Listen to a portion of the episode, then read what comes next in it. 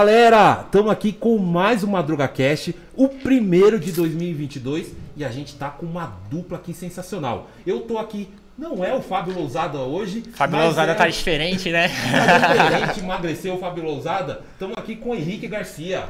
Obrigado, Madruga, seja bem-vindo. Vocês aí, Eu- sou meio suspeito pra fazer esse podcast aqui porque eu sou fanzaço, então é só elogio. Me colocaram aqui, eu sou meio suspeito pra fazer esse podcast, mas vai ser muito bom. Aqui já tava quase um podcast já nos bastidores. Sejam bem-vindos, Ronaldo, seja bem-vindo, Érica. Espero que vocês gostem bastante aí do podcast. Pô, maravilha. Obrigado, Henrique, pelo convite. Pô, conhecer essa lenda, verdadeira lenda aqui, foi um prazer enorme nosso. Né? Agradece bastante aí o convite de vocês. Com certeza, gente. Muito, muito obrigada pelo convite, Madruga, de conhecer, assim, já a lenda, Henrique também, te agradece bastante. E Ronaldo, e galera que tá assistindo, vocês não sabem, mas o Henrique é o nosso galã aqui da Unibanco. Eu sou O galã é o, o nosso blogueiro aqui. o global da Unibanco. Exatamente. Gente, a gente tá com aqui a Érica, que ela é coordenadora do Modal Premium. Ronaldo Guimarães, sócio-diretor do Modal Mais. A gente trouxe eles com tem uma grande experiência. A gente quer conhecer um pouco mais pro público, para os bancários que estão nas agências, conhecer um pouquinho mais a Modal Mais. Também conhecer um pouquinho da carreira do Ronaldo, que é uma carreira inspiradora. Ah, a gente estava aqui numa resenha aqui já praticamente uma hora. Aconteceu um podcast an- antes, ah, falando sobre bancos, falando sobre ah, corretoras, falando sobre carreira, falando sobre pessoas, desenvolvimento humano. E foi fantástico. Antes de tudo, eu gostaria de dar um presente para vocês. né? Opa, aí O sim, Henrique né? também tem presente. Vamos, Tem Pô, presente nada como aí? presentes, hein? Tem um presentinho Opa, aqui aí do. Boa. Ensina Banco para vocês. Ah, legal, ó. Com carinho. Belíssimo. Uma canequinha do Ensina Banco para vocês, um mimo, tá? Vamos fazer Tá. belíssima propaganda, ó. Show. Isso aqui Ensina- amanhã tá no, tá no café. Ensina Banco, gente, é a nossa escola nova, tá? A gente tá há seis meses no mercado, mas a gente já tá aí com praticamente mais de 400 alunos. Pô, sensacional. A gente viu uma necessidade nos bancos porque não há um treinamento específico. Quando você entra no banco, você conta com um coleguinha do lado para te ensinar a fazer as operações, a mexer no sistema e como vender. Então o Ensina Banco está entrando nisso para dar um apoio para os bancários. Ah, tem trazido muito sucesso, tem uma galera que tem ah, crescido demais, tem entrado, né? Galera que está no varejo, tem conseguido cargos de especialista em investimento, feito cursos no PAP. Pô, que legal. Então é isso, é esse crescimento que a gente tem tido um papo antes aqui. E esse é o Ensina Banco. Henrique, qual que é o presente que você tem aí? Aqui, presente também deu-me banco, manual do investidor leigo, Pô, Ronaldo, bacana, hein, Érica, legal. um presente para vocês. Henrique. Pô, só, Livro só presente feito de bacana. autoria do Pô, nosso ainda bem que a gente mestre Fábio Lousada. também, né, cara? Pô, ainda bem que, ainda bem que, ainda bem, ainda bem que a gente trouxe presente, senão a gente ia ficar aqui numa situação de desvantagem. né, cara? Mas ó, também trouxe Muito um presente obrigado. aqui pra vocês aí. Obrigado? Pois é, pô, é. Trouxemos aí o pô, kit básico pro modal. Mostra aqui pra Ó. galera. Kit Modal Mais, galera. Legal. Ó, canequinha muito bonita. Pois é, pô, bacana. Madruga Pô, né? de café. Ah, pô, café sem café não há vida, né, Madruga? Pô, a gente como bom bancário sabe bem disso. Bloquinho de notas. cadernetas. essa caderneta ainda é da parceria com o Credit Suisse. Muito bom. Legal. Eu vou de... Posso de... Gente, dá pra deixar a canequinha em evidência aqui na frente? Opa. Onde fica melhor aí? Vamos colocar aqui, ó. Canequinha, Aí, já tem uma aí. Kitzinho da Modal aqui.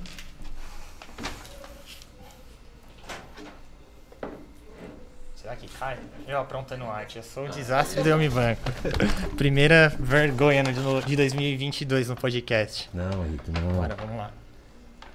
Boa. Gente, já trocamos presente. já Pô, somos excelente, Mais né? que amigos Exatamente, pô, exatamente. Muito bom. Ronaldo, a gente tá muito curioso, né, pra contar pra galera é, um pouquinho da sua história, da sua carreira, quem é Ronaldo, onde Ô, Ronaldo rapaz. começou, onde Ronaldo veio. Caramba. Ah, conta um pouquinho pra gente. Mas Porra. antes de começar, só um recadinho, galera. Não esqueça de se inscrever no canal, já deixa o like e manda pergunta aqui no chat, porque hoje a gente vai bombardear os convidados de pergunta, né, Pô, não, Madruga? vambora, sem, sem medo. Pode mandar qualquer O Henrique- pergunta o Henrique que. é mais blogueiro que eu. É, aí, exatamente. A gente também tem aprendido muito lá, ó, arrasta pra cima, não sei o É, que. e arrasta pra cima, é, deixa um like já, no comentário. Já tô. Bota aí embaixo, galera, hashtag Modal Mais, Banco Modal Mais, coloca aí. Boa. Cara, assim, Madruga, é, eu digo que, pô, já tô ficando até meio velho, né, de, de banco, cara. É, eu venho de uma família que foi bancária, né? Meu pai foi bancário muito tempo. Que legal. É, se aposentou, né, bancário. É, eu, desde que comecei, né, fiz 18 anos, eu entrei na faculdade. É, pô, venho de uma família, né, que tem uma origem humilde, né? Minha família é do interior de Minas Gerais, uma cidade chamada Conceição do Mato Dentro, que eu tenho um orgulho pô, de pertencer. Apesar de ter nascido no Rio, me sinto muito mais mineiro do que qualquer coisa. é, mas a minha família né, veio para o Rio, meu pai trabalhou em banco né, a vida inteira. Eu, de novo, venho de. Pô, eu sou um, um, cara egresso de escola pública. Pô, estudei em escola pública a vida inteira, tenho muito orgulho disso. As pessoas hoje têm muita vergonha de dizer que né, estudo em escola pública. Eu não, tenho muito orgulho de ter estudado escola pública a vida inteira. E através dessa escola pública eu consegui, inclusive, entrar na UFRJ para fazer um curso de graduação. E depois, pô, fiz uma outra série de outros cursos. Mas o interessante é que desde o primeiro dia que eu tive que entrar na faculdade, Comecei a fazer a faculdade à noite. Meu pai pô, me matriculou, matriculou não, né? Conseguiu com um amigo, né, que eu fizesse um curso, né, um concurso para entrar para trabalhar num banco, né, privado. Eu entrei, cara, numa época vocês não devem nem mais saber o que, que é isso, né? Datilografia, departamento de créditos e liquidação, né, cara? Então era uma loucura. Aí depois, obviamente, né, fui trabalhando, entendendo um pouquinho mais de banco, o que, que era um banco, como é que funcionava um banco. Acabei trajetória tradicional, virei caixa do banco, né? Então, virei caixa de banco. Fui caixa de banco depois também por um bom tempo. Depois virei tesoureiro né, da agência. Depois fui chefe de caixa. E aí, quando eu estava ali para ser né, promovido para ser subgerente né, de agência, é, eu, obviamente, né, já avançando um pouco nos estudos, na faculdade e tudo mais, eu tinha uma paixão muito grande né, pelo mercado financeiro em si talvez um pouco mais distante da vida e do dia a dia ali das agências, é, gostava de bolsa, achava interessante o que estava acontecendo, e aí depois a gente até conversa um pouco mais, que eu dei né, sorte de talvez ter vivido todas as crises possíveis e impossíveis, né? É, naquela fase de educação pô, como brasileiro. Passei por todas elas. Lembro de chegando telex na agência, de pô, tabela de URV, que era, pô, o Brasil era uma loucura, mudava tudo a cada 24 horas. E eu achei muito legal a gente tentar, pô, né, começar a aprender e me, estar mais próximo do mercado. E foi engraçado que eu fiz, olhando o jornal no final de semana, tinha uma vaga para ser trainee, né, de um banco de investimento. Fiz o processo de trainee, pô, passei. E aí comecei também trabalhando no departamento de crédito desse banco de investimento. Posso perguntar o ano? Isso, cara, a gente está falando. Eu entrei na faculdade em 1988 tá? Comecei a trabalhar em 88, né, em banco, e aí fui para esse banco já em 94, 95. Faz pouco tempo. Eu pois sou é. de 89. Quase nada. Ah. Quando eu entrei na faculdade, você estava nascendo, olha isso. é isso. E que eu falei, e foi o bacana é que, pô, de novo, depois a gente vai, pode contar um pouco dessa história, cara, que acho que foi uma história econômica e política muito viva no Brasil, Sim. e poder ter vivido tudo isso, acho que ajuda muito a gente ter um pouco de casca, até para ajudar a atravessar todos esses, né, maremotos e turbulências que a gente vive aqui hoje em dia. É, então, assim, comecei trabalhando assim, fui trainee de banco, consegui depois trabalhar né, nessas áreas de, né, de, de, de crédito em liquidação, depois de crédito, analista de crédito, consegui chegar para fazer um pouco do relacionamento com o investidor institucional, mas eu ficava de olho naquela vaguinha na mesa, né? Pô, eu quero ir pra mesa, cara. Quero ir pra mesa. O pessoal girando aquele negócio de papel, overnight, aquela loucura toda. Banco Central dando aviso em dois, as mesas piscando. Nada de computador, tinha um computador na mesa, né? Todo mundo fazendo conta na calculadora normal. E consegui essa vaga. Fui trabalhar como, né, como trader de interbancário.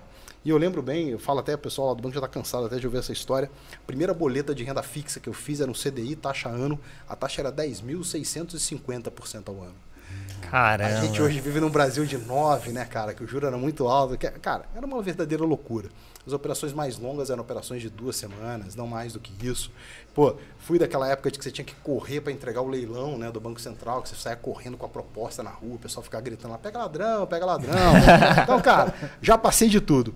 E isso tudo foi no Rio? Isso tudo no Rio, tá? Tudo no Rio.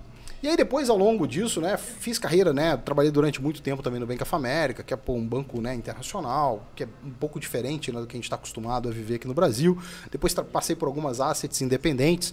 É, depois, eu em 2007 para 2008, eu comecei trabalhando no Bradesco Asset, eu fui gestor dos fundos multimercado, né, do Bradesco Asset, geria mais ou menos ali uns 10, 12 bilhões, né, em fundos. Depois fui para o Modal. Aí fiz de novo a volta, né? Eu tinha vindo de São Paulo, né, do Rio para São Paulo, e depois voltei de novo para o Rio para trabalhar no Modal, e aí depois, engraçado que pelo Modal acabei voltando de novo é, para São Paulo, já estou de volta em São Paulo há quatro anos. É, então, assim, trabalhei durante muito tempo né, no, no, modal, na parte tanto na tesouraria como no asset, é, operando o mercado internacional. Então, juros e moedas internacionais, uhum. né? Juro do G7 e moeda também do, do G7. Então, foi também uma experiência muito interessante. Até que, mais ou menos, há uns quatro anos e meio atrás, é, o Cristiano, que é o, que é o nosso CEO lá do banco, é, me fez o convite e falou, cara, ó, projeto aqui Modal Mais está acelerando de uma maneira muito grande. A gente está precisando de gente né, que está aqui no banco, que a gente confia para ajudar a tocar esse projeto. Então, saí da, da, da parte toda da gestão né, do banco e vim tocar toda essa parte ali, na verdade, com mandato para tocar toda essa área de clientes, produtos, a nossa mesa institucional, a nossa gestora né, do, do banco aqui é, e toda a parte também do research econômico. Então, hoje que, pô, quatro anos e pouco depois aqui de novo de São Paulo e mais de dez anos de modal, tem assim, é um orgulho muito grande do time que a gente conseguiu construir lá, em todos os segmentos. A gente é um banco que pô, existe há 25 anos, era um banco que tinha, sei lá, 100, 100 e poucos funcionários, e agora tem, sei lá, seis anos depois do início do projeto Modal Mais, mais de 1.400 funcionários. Então, assim, um crescimento muito importante, muito relevante. Então, a gente está assim, eu fico muito animado de ter podido, né, participar desde o início desse processo. Então, já estou trabalhando em banco, cara, já fazem aí 35 anos, cara. Já faz tempo, cara. Anos. 35 anos de banco. Tem muita história para contar. Pô, cara, muito Pouca bagagem, né? Pouca bagagem. Vive um pouco, vive é um pouco. Aí. E a gente brinca que, como eu falei lá para vocês, cara, essa história de ter poder viver, né? Desde a época do plano né, o real, a implantação do real ali em 92, 93. Aí depois a gente teve a primeira crise global, que o mundo, o Brasil começando a se entender como é que era a crise global, foi a crise do México em 94. Depois a gente deu uma melhorada, depois veio de novo crise da Ásia em 97, crise da Rússia em 98. Aí depois tivemos o mercado andando bem pra caramba ali naquela história do bug do milênio, né, que todos os computadores quando chegasse o ano 2000 iam pagar as contas, sumir tudo, foi uma loucura. Depois a gente chega a 2001, estourou a bolha do Nasdaq. Aí 2003, aquela mudança política aqui no Brasil, né? O Lula sendo eleito, todo mundo preocupado, o que, que vai acontecer e tal. Aí depois, pô, juros subindo nos Estados Unidos em 2004, o mercado volta a chacoalhar, depois a coisa melhora, estoura a bolha em 2008 de novo. Sim. Esse especificamente 2008 era uma loucura, cara. Porque a gente via aquela loucura que estava acontecendo, ninguém sabia o que, que ia acontecer, o que, que ia ser o dia seguinte. E aí a gente olhava pra rua assim, o pessoal tomando chopp, sabe? Pô, almoçando, no Morre Leque, a gente fala, cara, as pessoas não têm a menor ideia do que vai acontecer com a vida delas daqui a, a pouco tempo, né? É, então, assim, acho que foi muito rica essa experiência.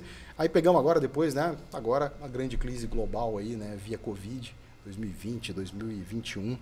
É, e a gente meio que sempre tendo que aprender, se renovar, todas aqueles, às vezes, aquelas coisas meio preset que você tinha, definir, não, isso aqui a gente vai por aqui. A gente foi obrigado a refazer.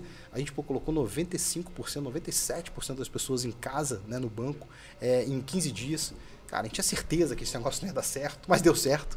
Então, assim, é, e, e, todo mundo se adaptando. E como é que você vive isso? E a gente fala que, cara, a gente conseguiu fazer uma série de outras negociações, né? Da venda da participação do banco para o Credit Suisse, do nosso próprio IPO, tudo pelo Teams, cara você pensasse, pô, nesse negócio há 5, 6 anos atrás, que você ia conseguir fazer um movimento desse. Não né? existiria, né? ninguém. Via Teams, via Zoom, o pessoal ia rir da sua cara, né? Ia falar assim, são malucos. Pois é. Impossível. E, esse, e, esse, é um mundo novo. E, e assim, pô, é, a gente, né, também né, passa por esse processo né, de adaptação, de conhecer o novo. E, pô, e era o Zoom, e depois o Zoom era hackeado, não pode ser mais Zoom, agora é Teams, mas o Teams é horrível, pô, e como é que melhora isso?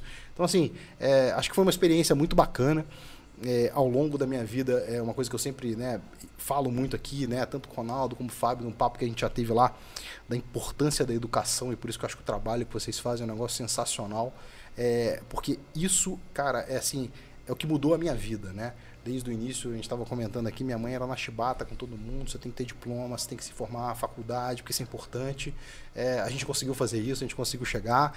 E depois, eu acho que dentro dos próprios empregos, das empresas que eu trabalhei, a gente sempre teve muito apoio, né, para fazer cursos de pós-graduação aqui, pô, cursos até no exterior. Então, acho que isso também te ajuda muito, né, a ganhar cada vez mais confiança, a chegar e não ter medo de enfrentar, né, novos desafios. Então, assim, educação, conhecimento, cara, é absolutamente fundamental para você ter uma trajetória de sucesso naquilo, em qualquer coisa que você faça, né? Ainda mais no mercado financeiro, no segmento financeiro. A gente sabe que é um segmento que é extremamente competitivo, que tem muita novidade, muita inovação.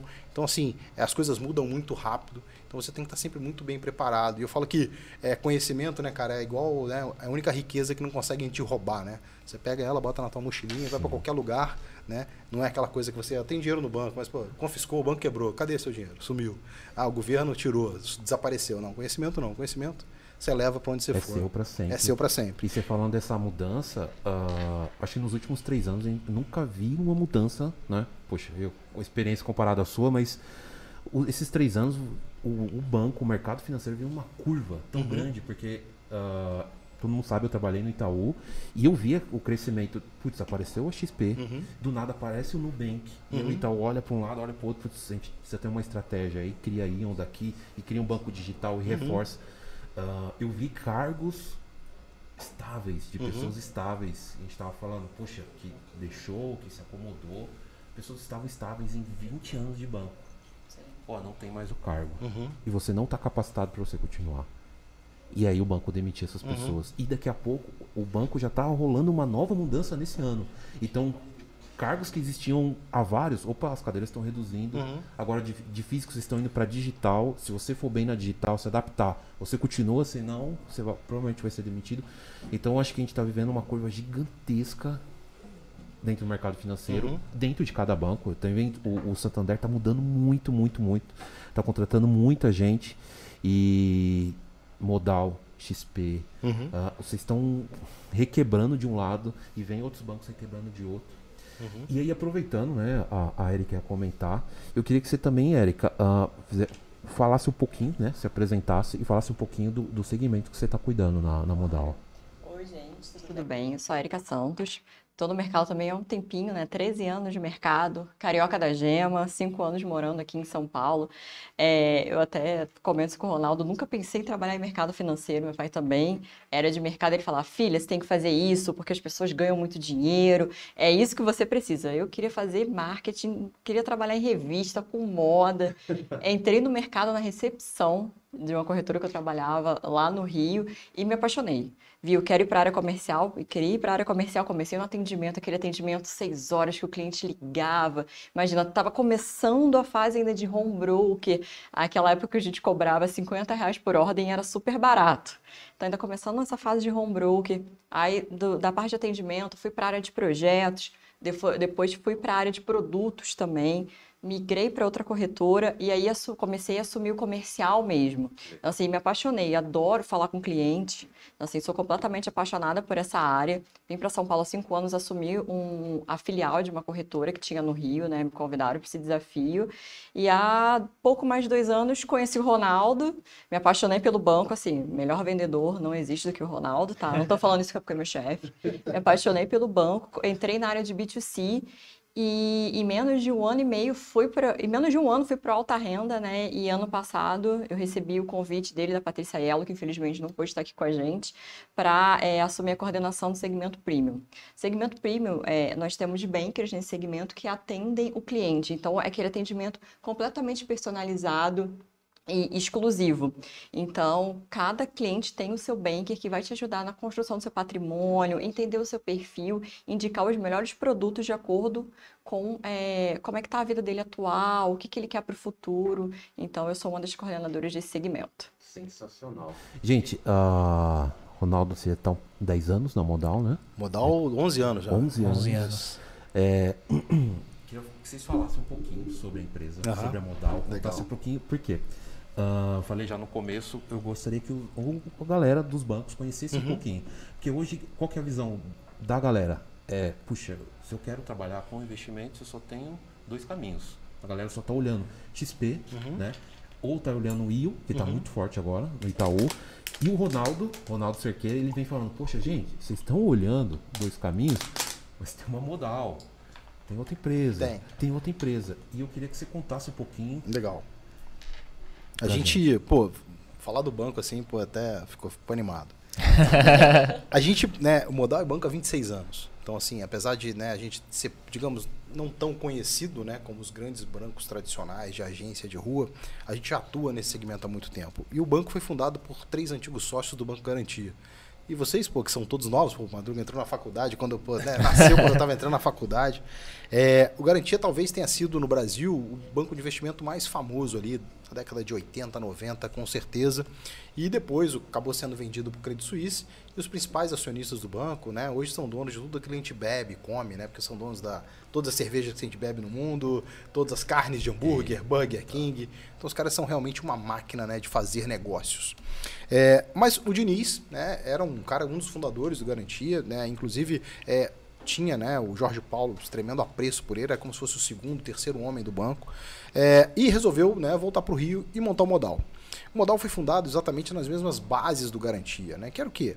Era um banco né, de investimentos tradicional, um que tinha na sua base muito clara cabeça de dono, e a questão do partnership. E por que, que a gente fala que cabeça de dono e partnership é fundamental no banco desde lá de trás? E hoje a gente está vendo muita gente falando sobre isso, mas a gente, na verdade, viveu isso dentro do banco porque a gente foi fundado e criado pelo cara que montou toda essa história, toda essa estratégia né, no Brasil e que depois acabou virando né, mais famoso. Mas aí depois eu, eu, eu falo especificamente desse capítulo um pouquinho mais na frente.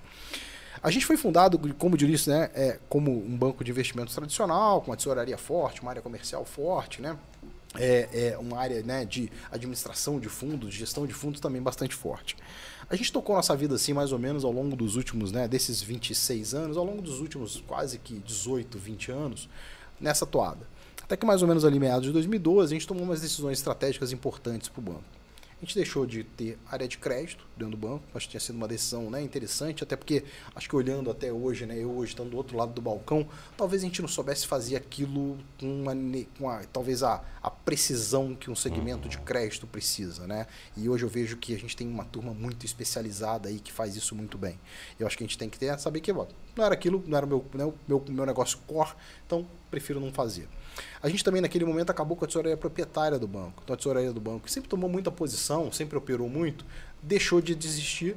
E a gente, a tesouraria do banco, desde 2012, é uma tesouraria que é utilizada apenas para zerar operações de clientes. E a gente também achou que era interessante, pelo fato de ser um banco de atacado, montar, botar um pé no varejo. A gente achava, achava que isso era um caminho né, bastante natural. Então nascia ali o projeto Modal Mais. Mas como a gente também não, não, não era assim um especialistas em varejo, é, qual foi a talvez a, a, decisão né, principal e mais interessante? Pô, por que a gente não monta aqui um home broker via internet? Um home broker, como a gente opera muito mercado, é uma coisa que está mais próxima aqui do nosso dia a dia, e a gente usa a internet para escalar esse negócio. Então nascia ali o projeto do Modal Mais. É, obviamente, né, trouxemos algumas pessoas de corretora né, que entendiam disso. O Puga, né, o Rodrigo Puga foi o cara que primeiro veio para poder montar toda essa estrutura né, do Modal Mais. Mas esse projeto que nasceu para ser exclusivamente um home broker via internet, eu acho que a gente percebendo muito algumas mudanças né, que estavam acontecendo no mercado, a própria XP né, começando a, a, atuar, e pô, tem até um episódio engraçado, né? É, uma vez um primo meu de Conceição do Mato Dentro me liga e fala, Rona, comprei um CDB do seu banco. Falei, opa, Pô, velho, Conceição do Matento é a agência da Caixa Econômica, um do Banco do Brasil, cara. Não, vende CDB do banco lá. Não, Rona, vende isso. Eu falei, cara, vai atrás do cara que o cara pegou seu dinheiro aí, bicho. Você fica esperto. Não, não, Rona, comprei sim, comprei pela XP. Eu falei, opa, tem um negócio diferente aí. Porque, pô, o CDB de um banco de andar no Rio de Janeiro, chegar numa cidade do interior de Minas, cara, é uma coisa diferente. Sim. Os caras estão fazendo um negócio diferente. É ruptura. Então, esse movimento nosso, que começou como sendo de um home broker, acabou se transformando nessa ideia também de ser uma plataforma aberta de investimentos, mas uma plataforma aberta de investimentos que tinha um propósito muito importante e que o pessoal falava que era da boca para fora. A gente queria efetivamente democratizar o acesso a bons investimentos no Brasil. A gente sabia que o investidor brasileiro estava sempre fadado a estar lá nos grandes bancos, né? Morrendo na poupança, nos fundos de previdência, com carrego, com taxas de entrada, taxas disso, taxas daquilo. É, e a gente achou que esse era um mandato, era uma missão importante nossa. Então a gente começa assim. A gente vai para a rua efetivamente em outubro de 2015 com esse projeto na rua, Modal Mais. Obviamente, uma plataforma de investimentos ainda muito pequenininha. Eram, sei lá, meia dúzia de produtos de fundos de um lado, meia dúzia de produtos de renda fixa do outro, algumas deles inclusive do próprio Modal. É, mas que ao longo do tempo, né, e passado hoje seis anos, a gente tem hoje à disposição dos clientes, cara, mais de 800 fundos que têm estratégia de investimento tanto no Brasil como lá fora, que são hoje geridos por mais de 270 gestores. Então, assim, grandes gestores nacionais e internacionais hoje estão disponibilizando seus produtos dentro da plataforma do Modal. E a gente fez também, né, nesse segmento, algumas coisas muito interessantes. A gente foi, por exemplo, o primeiro banco a distribuir produtos do Itaú fora do Itaú. A gente fez isso, inclusive, antes da própria XP. Que legal. Fizemos a mesma coisa com o Bradesco Asset, botamos fundos do Bradesco Asset dentro da nossa plataforma antes de qualquer outro banco fazer isso. Pouco o Banco Safra, que sempre foi um banco né, super elitizado, a gente conseguiu trazer aqueles grandes flagships do fundo lá, que era o Safra Galileu, Arquimedes, super fundos que normalmente clientes que precisam ter conta no Safra tem que ter muita grana. Sim. A gente conseguiu pegar esses produtos e disponibilizar, disponibilizar para os nossos clientes, alguns deles até com ticket de investimento de mil reais. No Safra o cara tinha que ter 50, 100 mil para investir. Então era realmente, era de verdade aquilo que a gente estava fazendo. E ao longo dessa história, é, a gente teve até um- alguns gestores super interessantes que a gente chegava lá e falava, cara, pô, a gente tem aqui um projeto super legal, você não quer botar o teu produto, que tudo bem, a gente entende que é um produto né, bacana para cara de muita grana, mas também disponibilizar para o varejo. Não, veja bem, meu produto, o cara tem que ter 500 mil para investir de mínimo, desse 60, não sei o que, o cara não quer, não sei o que tal. Resumo, tá o produto do cara hoje com 5 mil reais de investimento mínimo. Mas o legal é o mesmo fundo que antes era acessível, cara, para a galera do private, para quem tinha muita grana no Brasil. E Isso vale para a parte de fundos, mas vale também para a parte da galera da renda fixa. Hoje a gente tem lá LCIs, LCAs, é, que o cara com mil reais consegue comprar esse título e que antes morria 100% nos private dos, dos grandes bancos. Então os clientes que tinham 10 milhões de reais conseguiam acessar esse tipo de produto e os outros Legal. clientes, cara, não conseguiam fazer isso. Então hoje, cara, dentro do modal, nessa quantidade enorme, eu acho que se a gente fizer a conta aqui total, a gente deve ter mais ou menos hoje uns 1.700 produtos de investimento à disposição dos nossos clientes, tá? E o cara consegue hoje, com partir de 10 reais, investir, por exemplo, no fundo do Credit Suisse, que é fundo D0, DI, que rende 100% do CDI. Então, assim, poder dar acesso para os nossos clientes a esse tipo de produto, a fundos de alocação, a portfólio, é super bacana. Mas eu acho que agora a gente dá um passo além. Porque a gente também aprendeu e entendeu que não é só você chegar e tacar o produto para o cliente. Você precisa entender a necessidade daquele cara e ajudar aquele cara a investir, a construir o portfólio dele. E é o que eu acho que é a grande diferença que a gente tem hoje dentro do nosso banco. A gente é preocupado em, a gente cuida do nosso cliente. A gente quer que o cliente invista bem, saiba e tenha segurança naquilo que ele está fazendo. E não exclusivamente vender um produto. A gente não vende produto, a gente vende assessoria de alocação entendendo a necessidade do cliente e utilizando esse cara imenso arsenal de produtos que a gente tem para montar a carteira que faz mais sentido para esse cliente, independente né, do momento de vida que ele está vivendo. Porque a gente pode ter um cara novo que está gastando muito, ou um cara novo que quer poupar para a previdência dele. São várias necessidades ali e que a turma da Érica, né, da Paty, o Everson, que também hoje se juntaram ao modal, ajudam bastante né, em transitar e facilitar a vida dentro do nosso cliente. A gente teve um movimento também super bacana, que foi meados do ano passado, né, o Credit Suisse. Pô, não preciso falar aqui do Credit Suisse, né, pô, um gigante internacional, talvez o, o banco que tem, sei lá, 160 anos cuidando e gerindo fortunas de famílias ao longo né, de gerações, achou o nosso projeto super bacana e comprou uma participação bastante relevante do nosso legal. banco Parceria importantíssima. importantíssima. Eu acho que, de novo, pra gente o modal é, foi bacana, porque, pô, ter ali uma estrelinha, a gente sabia o que a gente tava fazendo era legal, a gente era meio abusado, assim. Sempre a gente foi meio abusado. A gente- o que a gente tava fazendo era um negócio bacana. Mas quando a gente pega um grande banco suíço como esse, que olha pra gente e fala, pô, gostei do que vocês estão fazendo, é super legal, eu acho que, pô, ganha uma estrelinha ali muito É legal. um selo? É um É um selo. selo. E principalmente, eu acho que, pô, né, a gente poder disponibilizar para os nossos clientes, cara, produtos que eram inacessíveis de uma maneira geral. Hoje, talvez né, o cliente para acessar hoje né, o private do Credit Suisse, o cara precisa ter 10 milhões de reais para investir. Provavelmente aqui só o Madruga, né? É só uma conseguiria madruga. ali Eu, eu não tenho 1% tá da com a bala para poder botar a grana lá. Mas hoje, exatamente por causa dessa parceria e o segmento que a Erika comentou agora, que foi exatamente o Modal Premium, a gente fala que o Modal Premium ele é powered by Credit Suisse. A gente disponibiliza hoje, dentro da Glide do Modal Mais, mais de 40 produtos exclusivos do Private do Credit que estão disponíveis na nossa plataforma. E, os, e fundos que lá, às vezes, você precisava ter 250, 500 mil de ticket inicial, estão disponíveis hoje. Por exemplo, fundo DI a partir de 10 reais. Alguns fundos de alocação dos, dos grandes gestores aqui do Brasil a partir de 10 mil reais de investimento. Obviamente, eu estou falando que 10 mil reais todo mundo tem, mas, por exemplo, um negócio que era para 500 mil, 1 O milhão, você poder colocar e botar para 10 mil, é muito bacana. E é exatamente o mesmo produto. Então, você está conseguindo dar acesso a um cara que hoje em dia, por exemplo, tem 10 mil reais, Sim. exatamente o mesmo produto que um cara de 10 milhões, 50 milhões, 100 milhões consegue acessar. Então isso é realmente mudar a vida né, do nosso cliente, mudar o acesso a ele aos melhores produtos. Então assim, é, é, é um pouco realmente do nosso mandato.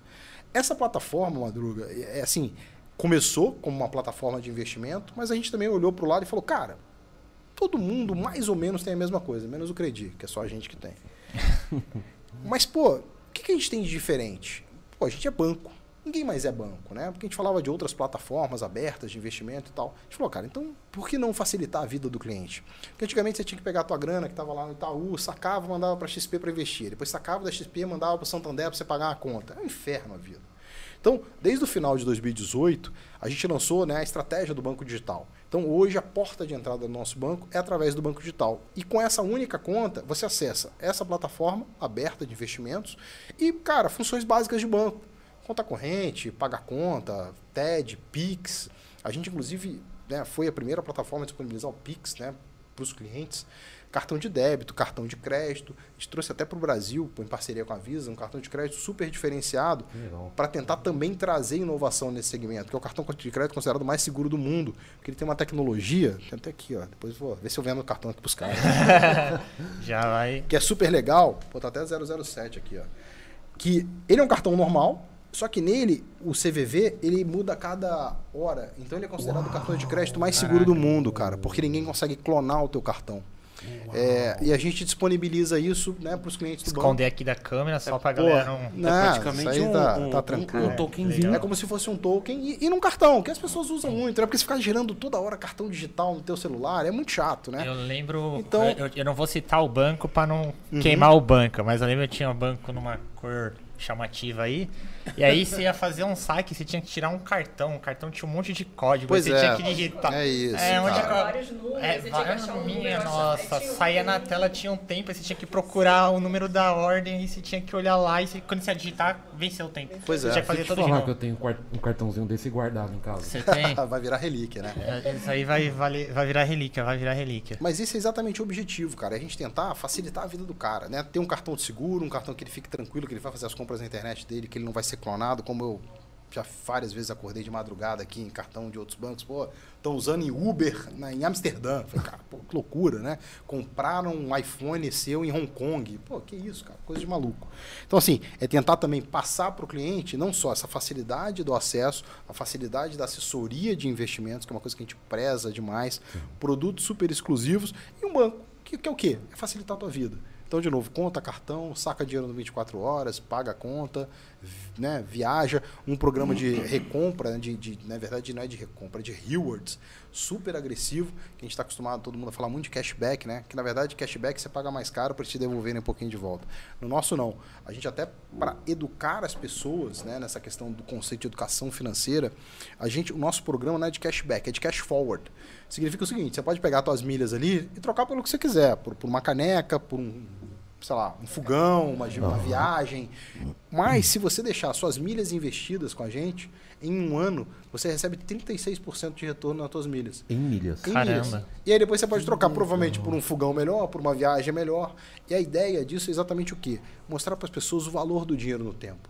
E isso é muito legal. Então Que tentar legal. também falar pro cara, cara, troca consumo agora por consumo lá na frente, que você necessariamente vai ter mais grana no seu bolso, que você pode talvez até comprar o mesmo produto e ainda sobrar dinheiro para você fazer uma outra coisa. Então, assim, é tentar também juntar né, nessa coisa das finanças esse componente da educação, né? De ajudar as pessoas realmente a investir melhor, Isso terem é cuidado com, a grana deles. Legal. É porque- muito legal. Porque eu vou falar uma experiência recente. Essa noite eu fiquei, tipo, quase até duas horas da manhã pensando o que, que eu vou gastar, o que, que vale a pena os meus pontos. Não são muitos, porque tá vencendo. Uhum. Ou seja, no meu banco, né, onde eu tenho conta, a cada dois anos esses meus pontos vencem. Né? E aí eu tava lá putz, tá vencendo, eu vou perder toda essa quantidade de pontos, eu preciso achar alguma coisa. Depois eu vou comprar alguma coisa pra casa, eu vou viajar, eu vou usar Uhum. pra alguma coisa. Mas eu poderia investir. Você poderia investir, poderia. E lá os pontos não vencem, tá? Então, tipo assim, se você quiser ficar rolando e tal, também não tem problema nenhum.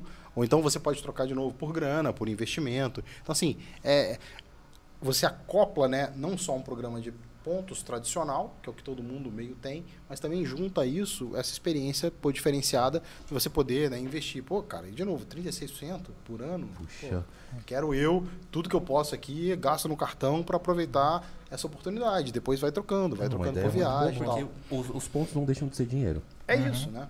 Só em uma outra forma de remuneração diferente, Pois mas não é. deixa de ser. Eu acho que da galera, acho que poucas pessoas sabem disso. Uhum. Poucas pessoas. Acho que bem poucas pessoas sabem Pois é. que pode deixar as milhas ali rendendo como uma forma de investimento Não, também. pois é, cara, e pode ser interessante, né? Porque às vezes você vai trocar às vezes por um negócio que você não tá precisando, que vai ficar lá, né, segurando a porta Forçado, lá, né? coisa. É o ah, porque objeto pô, sua forçado. vai vencer, porque isso, ser forçado esse tipo de coisa. Então assim, de novo, tentar trazer mesmo numa coisa que é super tradicional de banco, né? Porque pô, cartão de crédito, o que, que tem de inovação em cartão, Sim. né? A gente já tá vendo agora é o Pix fazendo as coisas e tal, tudo direto, automático. É, mas também trazer para um segmento tradicional um pouco de inovação e também um, um flavor ali de educação financeira. Pô, É vem muito cá. mais valor. Ajudar o cara. É muito mais É valor isso. pro, pro O cliente. Ronaldo aí. citou bastante aqui de trazer essa questão da facilidade do acesso. E eu sou correntista na Modal também há muito tempo. E eu lembro que uma das coisas que eu achava fantástica no começo, que você falou que vocês começaram como home broker, é justamente não só a facilidade no acesso, mas como vocês conseguiram deixar o home broker de uma forma simples para o usuário. Isso. Porque eu lembro que era muita dificuldade para quem estava querendo começar a investir, até abrir a conta, mas chegava no home broker e travava. Tipo, o que, que eu faço agora? Como que eu preencho uma boleta? E a plataforma de vocês era muito simples, muito didática. E vocês conseguiram não só facilitar o acesso, mas conseguiu também deixar de uma forma simples que qualquer usuário entrava, você sabia, visualmente era muito acessível, você sabia Aham. onde estava produto de renda fixa, você sabia onde estava, que era investir ações, estava bem didático, você batia o olho e você conseguia se localizar. E na época eu lembro que era, era uma dificuldade muito grande de quem estava investindo abrindo conta na corretora pela primeira vez. E a plataforma de vocês, vocês conseguiram fazer isso. Fora a parte que você também citou um pouquinho educacional. O canal de YouTube de vocês é praticamente uma faculdade de É isso aí, investimento. cara. A gente pô, Eu muito mesmo comecei a assistir meus primeiros vídeos lá, Leandro Martins acompanhando aula, ali, né, cara? uma o cara é uma aula. aula, né? O cara é uma eu aula. virei sou fã de análise técnica cara. por conta dele. E é praticamente uma faculdade. Então, cara, não só a facilidade, mas também a plataforma é muito didática, é muito simples. Eu acho que isso conta muito ponto Uhum. pro investidor final que está começando a investir. É isso. E, e assim, de novo, acho que você mencionou bem, essa parte toda né, do investimento que a gente tem em educação, essa preocupação que a gente tem, ela, ela é verdadeira, é genuína e a gente tem feito isso aí com uma razoável frequência. E outra coisa super bacana, por exemplo, a gente acabou de fazer uma, parça- uma parceria agora com Valor Econômico. Então, por exemplo, os clientes hoje do Modal Premium conseguem acessar todas as notícias do Valor Econômico do Valor Pro dentro do web e vai estar em breve dentro da app, dentro do app.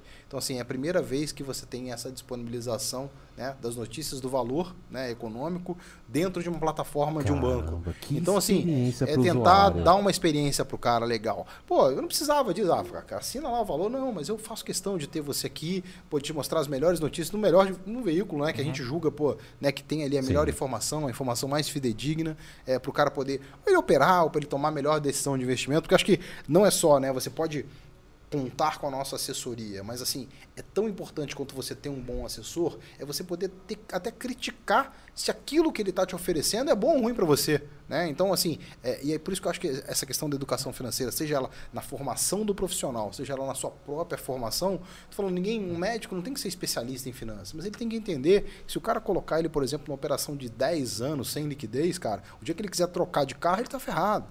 Então, assim, é, e aí até para mitigar isso, a gente cria algumas alternativas dentro de casa, por exemplo, clientes nossos que às vezes têm investimento que não tenham liquidez, a gente consegue dar crédito para o cliente baseado nos investimentos que ele tem com a gente. Basicamente para quê? Uma ponte de liquidez para ajudar a facilitar a vida do cara. Então, assim, é um banco, cara, que foi montado pensando no cliente. E pensando no cliente e pensando no nosso né, funcionário. E aí, fazendo aqui até um, um merchan nisso, cara, eu falo muito dessa história de, pô, o banco é feito de duas coisas, né? Dois alicerces básicos, são clientes e pessoas, tá? E não adianta você achar que você vai ter clientes se você não tiver pessoas, né? Que estejam super capacitadas, né? Treinadas e, pô, que estudem e felizes, né? No ambiente de trabalho. E aí, para voltar a falar um pouco daquela história da cultura de dono, né? Do partnership, a gente tendo o banco, é, tem hoje é, quase 60, 80, 120 sócios, tá? É, e são 120 sócios das mais diversas áreas. E, se não me engano, quase 100 opcionistas também. E o que, que é isso? Você entra no banco como funcionário, tem ali né, o seu, né, sua forma de fazer, seu job description, o que, que você tem que trabalhar e tal. Você vai se destacando, você vai ganhando corpo, vai ganhando experiência, você conseguindo ali produzir um resultado importante e tendo adesão a valores, que isso é uma coisa que a gente não abre mão jamais, né? É, a gente, pô, consegue, você consegue ir galgando espaços. E você pode virar um opcionista. Pô, a Erika está no banco há dois anos, começou lá como funcionária no B2C, foi crescendo, crescendo, crescendo, hoje é uma opcionista do banco. Que legal. E eu não tenho certeza, eu tenho dúvida que daqui a alguns anos ela vai ser sócia do banco. Porque a trajetória é essa. A gente acredita nisso. Cabeça de dono, cara, pensa nesse negócio aqui, viva o banco como se fosse a tua empresa. Não adianta você, ah, putz, lá vou eu trabalhar de novo porque isso não vai te levar em lugar nenhum. Não é. Então, não adianta. E, e, não importa se você trabalha no. Né, já trabalhei no mercantil de São Paulo, cara, coitado. E, e a cabeça sempre foi cabeça de dono, mesmo com o seu né, uhum. Vidigal lá. Ah, dono nada, dono sou eu. Mas não, cara, cabeça assim, é de você pensar no custo, é de você, pô, tá na sala, não tem ninguém, apaga a luz, sabe? Coisas básicas assim que mostram o teu compromisso com a instituição. Isso é fundamental, porque por mais que você não acredite nisso, as pessoas estão vendo e elas valorizam isso. E lá no banco a gente faz muita questão de valorizar. Então, assim, as pessoas viram opcionistas e é um programa que está aberto para todo mundo. Então, assim, eu hoje sou sócio do banco, estou no banco pô, há 11 anos, pô, o nosso né, CEO lá, o Cristiano, o cara está no banco há 20.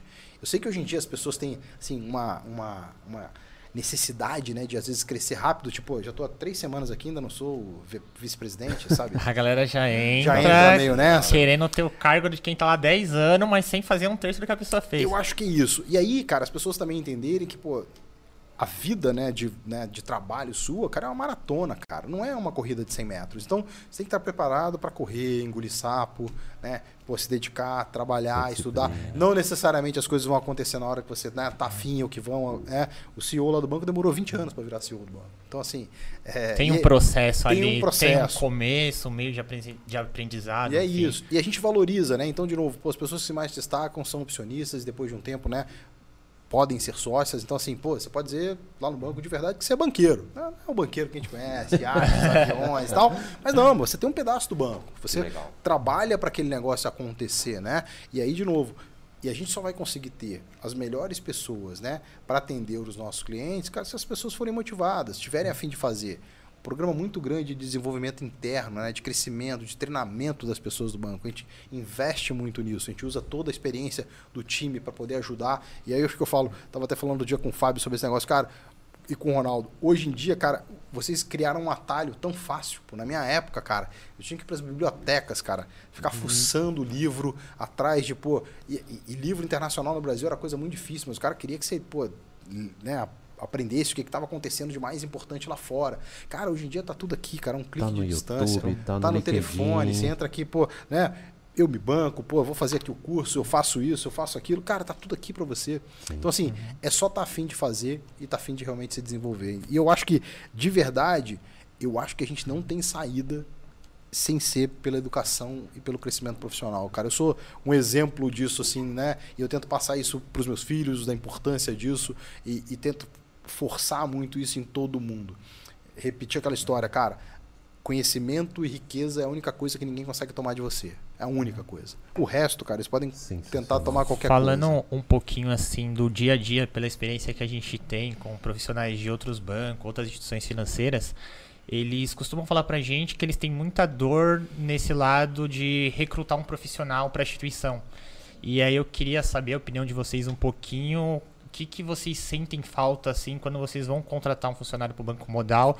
Porque das conversas que a gente tem com o pessoal de RH, os coordenadores, eles sentem muita falta que às vezes chega um profissional bom, ele tem um currículo bom, tem certificações, mas quando senta ali na mesa para conversar com o gestor da área, trava e aí eles acabam dispensando muitos candidatos porque não chegam preparados. E aí eu queria ouvir de vocês é, o que, que vocês procuram, qual que é o candidato que vocês acham que é o ideal para todo momento que a gente está vivendo hoje, o que, que vocês esperam, até para o pessoal que está ouvindo a gente, bastante gente ou está em momento de transição de carreira uhum. e está buscando migrar para uma outra instituição, ou está de fora do mercado e quer entrar, está buscando essa nova oportunidade. Eu queria ouvir, você falou bastante da cultura, que tem esse espírito de ser dono, ser sócio, que é uma coisa que a gente prega muito aqui, que é a pessoa ter essa cabeça. Queria que vocês contassem um pouquinho o que, que vocês esperam de um candidato hoje, de um profissional para estar tá atuando em banco, estar tá atuando na área de investimentos. Legal. É, eu tenho uma frase muito engraçada, cara, que como, como eu te falei, como eu sou velho, né, cara, já vi tudo nesse... E a gente teve uma época né, do, do mercado, né, especificamente na, nas mesas de operações, nas tesourarias, dos bancos e tal, que era muito o seguinte, ah, cara, a gente tem que trazer os caras de Imiita. Esses caras do Imiita são sensacionais, não sei o quê. E a gente via realmente, cara, uma galera que chegava assim, umas verdadeiras máquinas de fazer conta, né? Só que o interessante é que eu imaginava que você ia trazer 10 desses caras e você ia ficar com 11 deles dentro de casa. Porque, cara, você está trazendo o melhor do melhor. E por incrível que pareça, cara, é, como a gente fala assim, a história às vezes do, de você meio pré-definir né, modelos. É, e eu lembro que tinha uma propaganda da Pirelli é, há muito tempo atrás e que eu acho que se encaixava muito bem nisso. Eu tô falando em Imita porque, cara, são escolas de excelentíssimo nível, então você não consegue imaginar nada melhor do que aquilo, né? E, cara, que era o seguinte, potência não é nada sem controle, velho. Isso era uma propaganda da Pirelli, para vender pneu. Então não adianta nada você ter um carro super potente, não sei o quê, cara. Se o teu pneu é ruim, você vai Sim. cair, você vai derrapar e vai bater. E a gente percebia muito isso. Isso década de 90, início dos anos 2000. Que era às vezes você tentar formatar um cara e enquadrar esse cara e falar, pô, esse cara aqui é do Imita, fica tranquilo, ele vai se dar bem na área de clientes, ele vai se dar bem qualquer coisa que ele for fazer aqui nesse dentro, porque o cara é, é Imita. Isso não é verdade. Então a gente começou a aprender que tentar definir modelos não funciona. E hoje, assim, é, como eu te falei, para mim hoje, né, no modal e no modal mais especificamente, tem sido uma experiência muito enriquecedora, porque eu, a minha vida inteira, a minha relação com pessoas era uma tela de seis, seis, um computador com seis telas, né, um telefone e meia dúzia de pessoas, que era a turma que normalmente geria fundos e geria tesouraria. E hoje eu devo ter mais de 500 pessoas né, que trabalham direto ou indiretamente comigo. E isso também foi um grande aprendizado. E uma coisa que eu aprendi, cara, é que com a chegada dessa turma, pô, a Erika não é uma pessoa que foi criada no modal, né? Ela veio, trouxe uma bagagem. A Pati, né, que veio também do Itaú, né? E hoje, pô, comanda lá uma série de áreas dentro do banco, o Everson também, que veio com ele do Itaú e trouxe também uma, uma turma grande lá. Cara, isso faz um blend de cultura Exatamente. e é um, um, caldeirão que, cara, é fantástico. É, agora, o ponto principal e fundamental disso não é a pessoa que você quer atrair, assim, mas assim, é que a pessoa que está indo para lá tem esse mindset, tem essa cabeça. Tipo, cara, eu vou fazer acontecer, eu vou fazer diferente, eu tô aqui para poder crescer profissionalmente, eu quero ajudar o banco, eu quero ajudar meu cliente, eu quero ajudar as pessoas aqui a investir melhor. Porque se chegar lá e falar, ah, cara, você vem para cá para quê? Não, eu vim aqui para ficar no ar-condicionado e tal, tem ticket. E, e, e uma, até uma dificuldade, é engraçado, eu também já falei isso algumas vezes lá, porque a turma que vem de banco tradicional, né, é, vem do tipo, e aí, cara, qual que é meu cargo? Que, que eu vou ser? Onde é que eu vou estar daqui a dois anos, três anos e tal? E o cara fala, cara, eu, eu não sei, porque eu nunca fui, fui criado assim, eu não sei o que, que é cargo. Ah, não, mas, pô, não, você é analista 2, 3, não sei o que, 5, 1, 9. Eu falei, velho, aqui a nossa cabeça sempre foi o seguinte, cara, eu quero ser sócio do banco, não importa onde eu tô, né? É, e esse era o, o, ponto principal. Não é do tipo assim, ah, cara, se eu ficar aqui um ano, ano que vem eu vou ser dois. Se eu ficar mais um ano, eu vou ficar, vou ser três. Então vai ser, puta, legal para mim. E aí eu volto para uma fase que o Diniz, né, que é o fundador do banco, sempre falou muito para todo mundo que entrava no banco. Meu amigo, o seu tamanho aqui dentro do banco, quem vai dizer é você. É você. Não tem limite, né? velho. Não tem limite. Eu não vou chegar para você e dizer que, pô, daqui a dois anos você vai ser auxiliar cinco. Cara, você daqui a dois anos pode ser sócio do banco. O Cristiano também falou um negócio muito interessante. Lá no Modal, não é militar, né? Porque militar na antiguidade, antiguidade é posto. Lá é o contrário, cara. Tipo assim, antiguidade não quer dizer absolutamente nada. A gente, por exemplo, tem sócios do banco que viraram sócios do banco com menos de dois anos de casa. Porque o cara mostrou um profundo alinhamento né, de cabeça né, e de performance. Então, assim, pô, eu quero esse cara como meu sócio.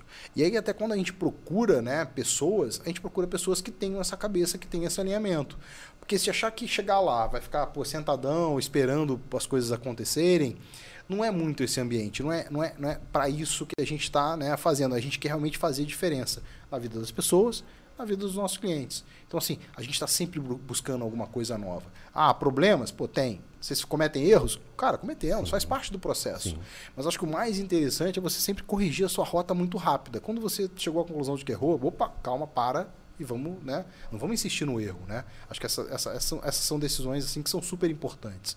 Então, assim, é, não tem um perfil, né? Então, por isso que eu estou te falando. Eu hoje tenho, né? Algumas pessoas hoje que trabalham na área comercial E o cara trabalhava em marketing, entendeu? Pô, eu tenho cara que é, pô, trabalhava, né, fez faculdade de direito e hoje está, por exemplo, trabalhando na área de apoio do marketing. Então assim, você fala, cara, faz sentido, mas é isso. Acho que hoje, né, é, o mundo e as pessoas elas estão muito mais fluidas, né? É, pô, você falar para mim, cara, eu fiz administração de empresas, entendeu? Pensar que algum dia eu consegui sentar na mesa que só tem engenheiro, pô, e não sei o quê, nada. Agora, certamente me, me fez ter que estudar mais, né? Porque para segurar lá demora, você apanha muito mais do que é, um engenheiro. Então, aí, pô, você fazer um monte de curso, um monte de pós-graduação, um monte de mestrado, curso lá fora, é um inferno, né? Você vai, tem que pedalar para poder correr que, atrás tem do que gap. bastante, tem que tem que, bastante. Tem que correr atrás.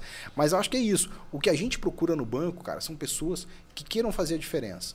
Realmente queiram fazer a diferença. O sangue nos olhos. É isso, Que é cara. aquela paixão A de vida- vestir a camisa, dar o sangue. Pô, eu tô aqui, me, que me passar eu vou fazer, vou me dar meus 200% e vai E- viver aquilo como se fosse uma família, né? Não, e eu, mas eu acho que eu falo muito isso pra turma lá, cara. Vivam o banco, entendeu? Saibam quem são as pessoas do banco. Porque a pior coisa que tem, às vezes, você precisa resolver um negócio, você não sabe nem pra quem que você vai procurar. Quem, quem é quem?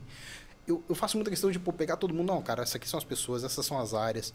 Esse cara que vem falar pra turma aqui. Ah, eu faço isso. Ah, já sei. Então você é aquele cara. Não vou só no Teams olhar onde é que esse cara tá, quem é. Não.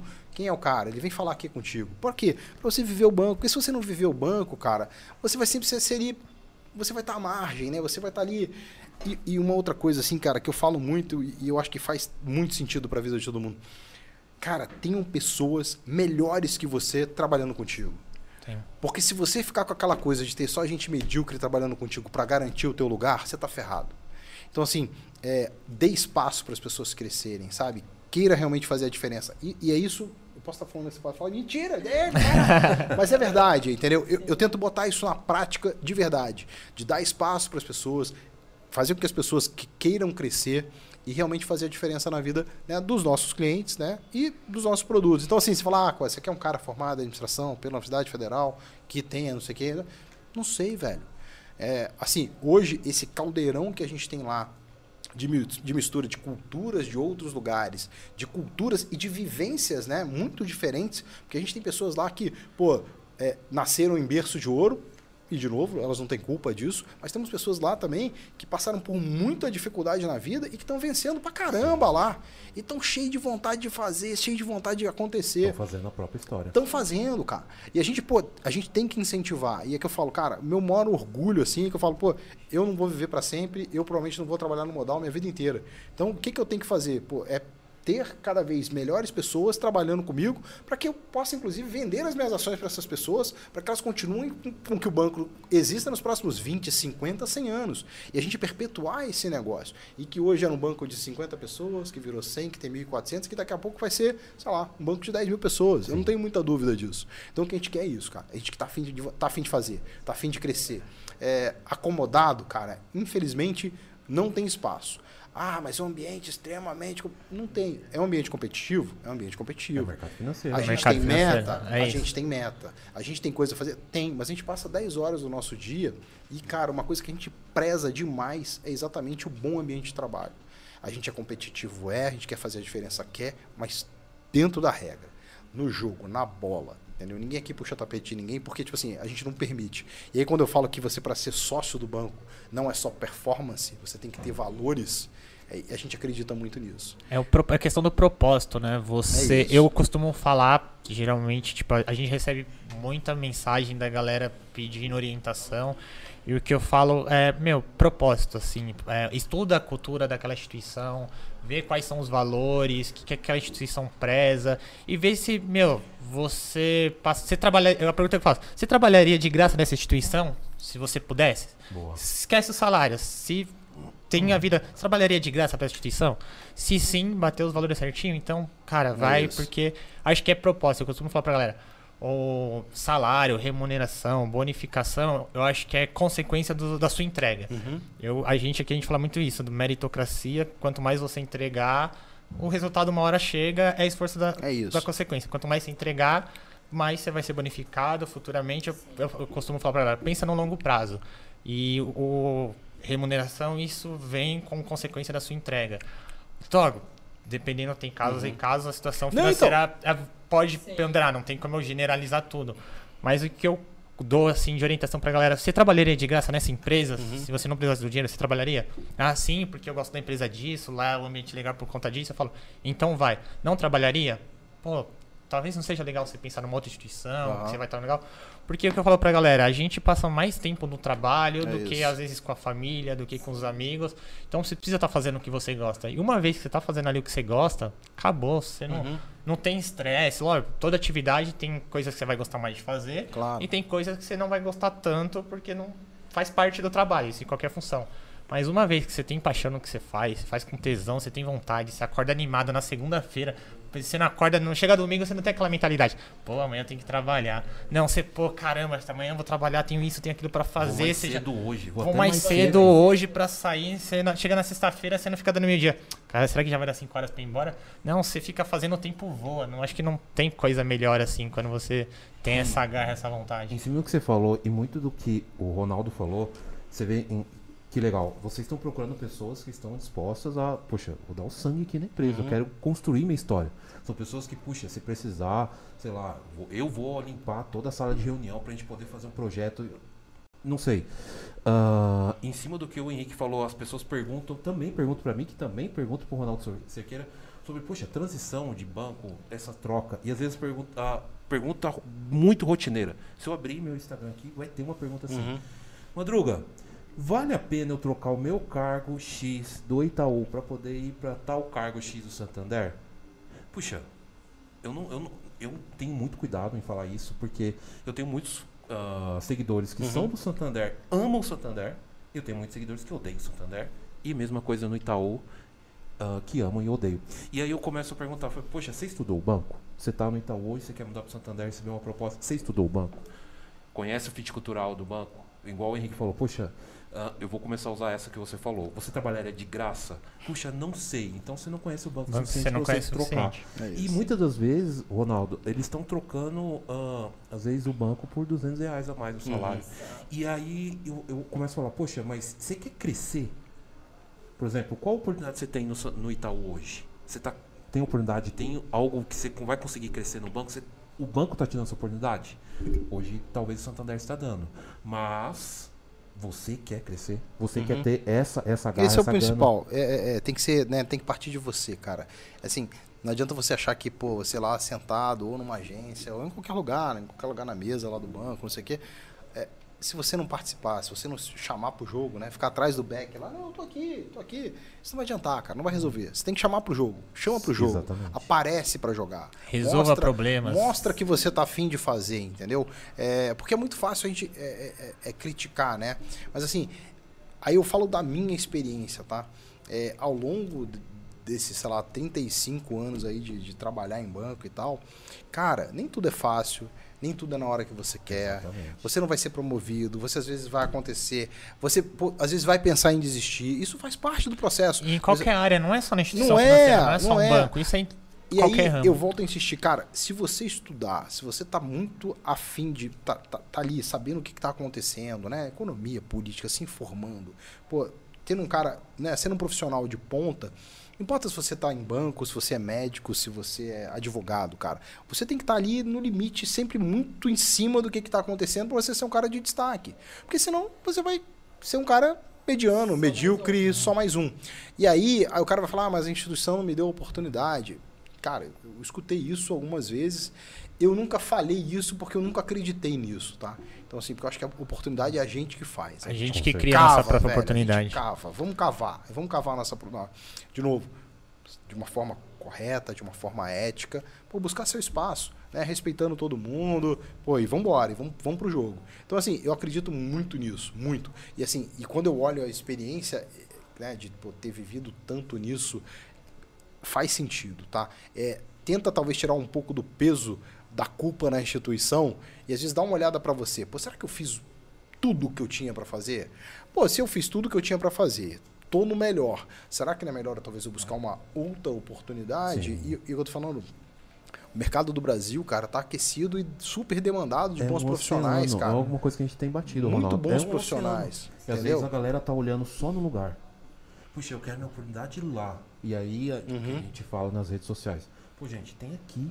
Tem um monte de lugar, cara. espaço, Tem um monte de lugar. Procurando, basta você ter o quê? Puxa, encaixar com fit. que É o- isso. Que é o, ter essa gana de ser dono, de, de crescer com a empresa. Puxa, conquistar seu espaço. Claro, tem que ter conhecimento, tem que ter experiência. e Claro. tudo Mais, mas ah, tem, Certificação. Certificação. Certificação. Tem até uma. Fizeram até uma pergunta aqui, eu só tava aguardando a Grace, que tá aqui com a gente. Abraço, Grace. Ela até perguntou sobre qual o posicionamento do Banco Modal quanto às certificações financeiras. Como que vocês veem essa parte da certificação internamente, assim? Falando principalmente da área comercial, é essencial para você falar com o cliente. Então, é, falando no nosso segmento premium, a gente exige essa certificação, porque sem ela você não pode oferecer o produto para o cliente, né? É obrigatório hoje pela Bolsa, pela CVM. Então, assim, realmente a gente é, olha com bons olhos. Então, é necessário para a área comercial. Outras áreas também, né? Back-office, de repente, custódia. Sim. Também pela própria B3, você precisa ter o PQO de custódia. Então, assim, hoje o mercado financeiro, né, a gente estava até conversando isso antes, que cada vez mais busca profissionais com certificação. Então, assim, é muito importante essa certificação também. Qual que é a porta de entrada para um profissional? Por exemplo, eu, Henrique, mandei meu currículo para Modal. Brincadeira, Fábio. E aí, qual tem Tá que contratado, hein, Fábio? Perdeu, hein? O Fábio não larga. Brincadeira, Fábio não larga isso, daqui, não. minha decisão tá ali na mesa do, do Tá Fábio. tranquilo, tá tranquilo. O mercado Tá tá, quente, tranquilo. O aproveita. mercado tá quente. É, né? aproveita. Hoje tem alguma certificação inicial, CPA 10, CPA 20, tem ou a diferencial, pô, aquele funcionar, aquele candidato ali, eu vi que ele tem essa certificação aqui, opa, não vou deixar escapar. E até uma pergunta que a gente escuta bastante aqui. Entre, por exemplo, não sei qual o peso que vocês dão, por exemplo, botar a linha na fogueira. Pode, Madruga?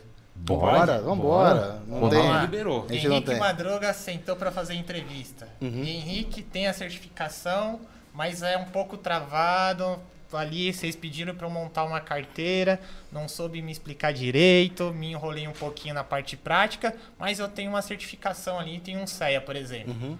Madruga, não tenho CEA, mas chegou lá, me atropelou, na Uhum. montou portfólio, perfil conservador, perfil arrojado. Eu tenho alguma certificação? Não tem nenhuma. Nenhuma. Mas eu não manjo a prática, você manja a prática. Tá. Mas eu tenho CEA, você não tem, mas você pode tirar. Eu tenho. Como é que você. Já chegou algum caso assim? É um Vocês- caso bem específico, né? É um caso bem específico. É porque é uma dúvida muito Uhum, comum. E aí é, é, um, é um pouquinho polêmica, né? Como que. Cara, ó, desculpa, mas vai uma madruga, tá? Vai uma madruga? Vai uma madruga. madruga. E, e deixa eu te falar por quê. Porque eu acho que o cara que tá. Obviamente eu vou perguntar pra ele: vem cá, cara, você não tirou por quê? Não tá afim, não tem grana, tá difícil, como é que Sim. eu consigo te ajudar?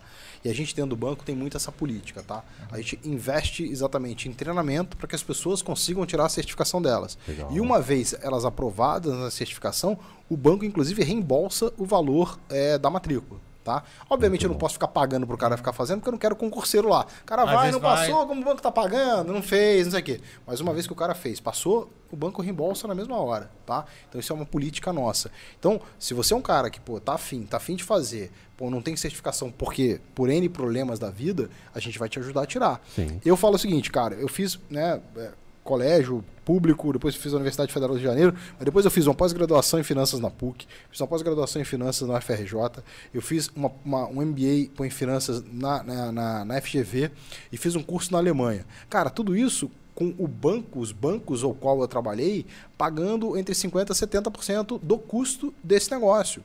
Então, assim, é, o banco olhou pra mim e falou: Cara, esse cara tem, ele tá afim de fazer. Agora, pô, você tem grana, Ronaldo? Pô, não tinha grana na época. Como eu te falei, minha família era família super humilde. Eu jamais, quando eu te falei lá, quando eu falei que saí da faculdade fazer uma entrevista num banco famoso aí, o cara me perguntou o que era um MBA, eu não sabia nem o que era MBA. Era um Jeca Tatu de verdade.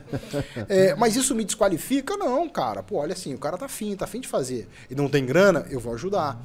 Então, assim, acho que faz parte também da nossa função como hoje gestor, pô, nego adora essas palavrinhas. Eu, cara, eu não, eu não, eu não gosto desse negócio de meu time, meu, é cara, todo mundo junto, velho. Lá no banco, inclusive, ninguém tem sala, ninguém tem secretária, é todo mundo no mesmo lugar. Você vai andar no, no, no floor lá, o CEO tá sentado no meio da galera, eu tô sentado no meio da galera, às vezes todo um lado, todo o outro. Todo mundo faz muita questão que os sócios estejam muito presentes ali no Legal. dia a dia. E a gente tem sócio que trabalha na tesouraria do banco, mandando TED. A gente tem sócio que trabalha no cadastro, a gente tem sócio que trabalha no back-office, a gente tem sócio que, pô, tá no front. Então, assim, é realmente uma cultura que tá aberta e tá aberta para todo mundo. Não é, não, só o cara do front, do IB, que consegue. Zero, não é isso. Então, assim, se tá afim de fazer, a gente vai te ajudar. Mas vai te cobrar, óbvio, Sim, né? Pô, não quero sim. também vou ficar aqui, pô, só financiando. Não, obviamente, tá afim de fazer. Por que, que você não história fez? O que, que tá acontecendo? E vale a aposta. Gostei do teu negócio. Eu vou apostar em você, entendeu? E a gente faz isso, cara, todo dia, velho. Todo dia, todo dia. Como eu te falei, a gente acerta e a gente erra. Nosso objetivo, obviamente, é acertar muito mais do que errar. E o principal é que quando a gente erra, é corrigir a rota rápido. Então, assim, é, eu acho que isso é, é- é muito importante. Então, assim, o nosso dia a dia é exatamente isso. A Érica ali com o time dela, todo dia, né, tá ali, trabalhando, sentindo, ajudando nas dificuldades, tentando colaborar, como é que eu consigo fazer a vida desse cara mais fácil para que ele, no final, transforme a vida do nosso cliente mais fácil. Então, assim, certificação, cara, para mim, não sendo mandatória, né? Porque a gente tem áreas que são mandatórias, ela não é uma barreira de entrada, tá? Mas ela pode virar uma barreira para tua carreira. Então, por isso é importante você investir nisso, tá? Então, assim, para você entrar, não necessariamente. Mas agora, cara, para crescer e se desenvolver, pô, a certificação é importante, cursos, né, pós a facu, pós são importantes de pô, você buscar mais conhecimento, pô, as instituições de uma maneira geral, aí eu não estou falando só do banco, todas elas têm até inclusive políticas de incentivo para que você, né, pague um percentual, né, da, da tua coisa, ele obviamente não vai conseguir financiar 100%, mas ele financia um percentual importante é, da sua, né, da sua da- da- do seu treinamento, da sua dedicação. Então, assim, é, eu acho que isso é fundamental. Então, cara, é muito mais o sangue no olho e a vontade de fazer do que um cara que chega lá e, pô, fica. Porque não sei o quê. Já trabalhei de novo também, já conheci pessoas com MBA no exterior que chegam lá, quando começa a falar inglês, fica em pé para falar inglês alto, para dizer que fez MBA no exterior. Cara, e o cara é um verdadeiro fracasso. Então, não, É, não tem, mas- não tem é, regra, cara. Mas é, é legal vocês comentarem sobre isso, porque a gente aqui bate muito nessa tecla. Que a certificação, a gente faz a analogia como a CNH. Uhum. Não é porque você tirou a CNH que você sabe dirigir. Às vezes você só tirou, mas você não sabe ainda. Às vezes vai dar uma Exatamente. batidinha ali, vai deixar o carro morrer. Então, a, a gente fala muito aqui que a certificação ela só te habilita. Mas Isso. ela não vai te ensinar a prática. E, a gente, e algumas uma das perguntas mais comuns assim que a gente recebe é justamente isso. Ah, eu não tenho certificação, eu consigo ingressar no mercado? A gente fala, consegue. Cara, estuda a prática, a gente bate muito na questão do network, a gente incentiva muito a galera a girar conteúdo, tá fazendo postagem no LinkedIn, começa a criar artigo, começa a criar vídeo falando, vai construindo a sua autoridade. Porque a gente fala muito isso. A hora que você sentar ali para conversar com o RH ou com o gestor da área, ele vai primeiro, de por experiência que a maioria fala, é esse sangue no olho, essa paixão. E a gente fala, a pessoa que está no RH, o gestor, pela conversa ele sabe quando o cara realmente gosta da área de investimento, o cara ama, acompanha o mercado todo dia, que tem aquele candidato que está sempre acompanhando notícia, está sempre estudando, e tem o cara que só acompanha pro processo seletivo, né? é isso aí. No caminho ali no transporte para entrevista, ele dá uma olhadinha lá, abre o site, dá uma decoradinha na notícia, aí quando pergunta alguma coisa para ele, ele trava. Então a gente tem muito isso, por isso que é legal fazer essa pergunta para vocês, porque vai muito com a cultura que a gente prega aqui, que é a certificação, independente de qual seja, tem um peso, uma ponderação. A gente fala que vai abrir algumas portas, dependendo do nível da certificação que tem ali, mas ela não vai garantir a vaga, independente da instituição, É seja. Banco Modal, seja o Itaú, Qualquer um. Santander, qualquer um. Isso. Ela pode te abrir portas, mas não vai fazer você atravessar a porta. Exato. E aí que a gente entra muito na questão da prática, que é você, pô, acompanha a carta de gestor, você tem tudo de mão beijada, Hoje entra tá no RI das fácil, né, empresas. cara? Hoje você, por exemplo, entra lá no RI do banco, você tem todas as informações, você sabe qual que é a cultura, o que, que o banco está pensando de crescimento para o ano, qual que Uhum. é a perspectiva, quais são os negócios, é, quais são as parcerias que ele está fazendo. O RI também, a gente fala, pô, o banco, ele tem área de RI para investidor, lê ali, acompanha a, a recomendação para você entender qual que é a cultura que aquele banco prega, o que, que o economista daquele banco, qual que é a cabeça, porque ele acha que a PIB vai subir, vai cair, o que, que ele está achando da taxa de juros, e já vai com essa mentalidade É para aí. entrevista. Você chegou ali, meu, cara, é- você tem já uns 80, 90% que você vai É, eu vou, passar. vou te dar um exemplo até muito prático, cara. Eu tenho hoje lá no, no, no banco, cara, o que eu acho, julgo ser o segundo melhor economista do Brasil. Eu falo que é o segundo porque minha mulher é a primeira. então, baseado nisso, né, eu tenho o segundo melhor cara. É, pô, chama Felipe Sichel. O cara é, brabo. O cara é um monstro. O cara Monstro. é brabo, eu acompanho. Felipe Sichel. Sicho. A gente tem um podcast dele, dá uma acompanhada, o cara é um monstro, Cara- um fenômeno. E sabe como é que o Sichel apareceu na, na, numa- na vida do modal? É, ele estava fazendo, terminando o mestrado dele em Israel, tá? Em economia. É, ele tinha um amigo, não é comum, um garoto que tinha trabalhado com a gente no banco, né? E tinha saído. E ele ligou para mim e falou: Pô, Rona, eu tenho um amigo meu que está em Israel, está terminando o mestrado, ele está numa tremenda dúvida se ele volta para o Brasil, se ele pô, tenta ficar aqui fora, busca uma carreira por aqui internacional, não sei o quê. Ah, cara, legal, ele vai estar tá aí no Rio, você não bate um papo com ele? Eu falei: Pô, claro. Chegou ele lá no banco. Cara, eu falei: Meu irmão, você não vai para lugar nenhum, você vai ficar aqui. e, cara, o, e, assim, Zero desse papo assim, não, o cara chegou lá porque ele é cheio de credencial, não sei o quê. Não, é o contrário. É você olhar e falar, cara, o cara tá afim de fazer, eu não posso perder esse cara. Esse cara tá muito afim de fazer. Esse cara tem o nosso DNA. É esse cara que eu quero. E ele começou, começou no banco como economista, pô, de internacional, foi ganhando espaço. Pô, hoje é o cara que é o head todo econômico, né, do, do nosso research econômico do banco. É um cara que está fazendo pô, PhD na, na Fundação Getúlio Vargas. Um cara que a gente pô, né, investe nele, a gente pô, ajuda na, na, no custeio do custo dele. Por quê? Porque a gente acha que ele é um cara importante para o banco. É um cara que pô, começou também como opcionista, hoje é sócio do banco, um cara que está no banco com a gente há cinco anos. Então o cara já em cinco anos, ele saiu do tipo de uma dúvida de um mestrado que ele estava em Israel e hoje ele é nosso sócio no banco. E, cara, é isso, velho. Porque, mas o cara chegou lá, não tinha, não vou dizer, ah, o cara tinha certificação, chegou aqui, não, não sei zero, cara. Mas a gente olha pro cara e fala, cara, esse cara, agora, pô, precisa ter? Precisa. Ele vai fazer, ele vai tirar, ele vai fazer acontecer, porque a gente entendeu e principalmente olhou no olho dele e falou, cara, meu irmão, esse cara é o cara que a gente precisa aqui. E, e assim, sei lá, não tô querendo ser muito presunçoso, não, mas eu erro pouco nisso, cara. eu, quando eu olho assim, eu falo, cara. Tá, pode, cê, é pode ir, cara. Aí, esse é, cara a gente brinca aqui... que, ó, a gente brinca, é, um sentimento de feeling. A gente fala com um sentimento de feeling, pô, bate ali e você fala, cara. Esse cara nessa. que investe, é que aí, vai é voar aí. aqui dentro. Faz referências, não só no modal, mas no mercado financeiro como um todo. Assim, todo mundo para para escutar o Felipe Sichel. Então, é, é realmente foi um grande acerto. Precisa. Cara, vale a pena. O podcast dele de manhã, assim, são poucos minutos que ele explica o mercado todo. Cinco minutos você passar E tudo que aconteceu no mercado lá fora, agenda do dia, expectativas pro dia. a gente tem um grupo de fechamento que vocês fazem semanal com é, o Leandro, com o Leandrão. Ele. Nossa, a gente tem um grupo no Telegram também que é super legal, que é Modal Mais Análises. E ele é super aberto, entendeu? Então, quer dizer, tudo que a gente publica né, ali, depois né, disponibiliza para todo mundo, gratuitamente. Então, tudo que a gente publica lá de né, research, de informação, de podcast, novidades, saiu IPCA hoje, gente divulga análise lá que, que vai. E é exatamente a mesma análise que a gente manda para os clientes institucionais, tá? Então, é o cara que está operando ali, pô, fundação, fundo gringo, o cara recebe essa informação e a gente também disponibiliza para o nosso cliente. Ou não necessariamente o nosso cliente, o cara que está ali olhando e acompanhando a gente, Sim. gosta da gente. Por quê?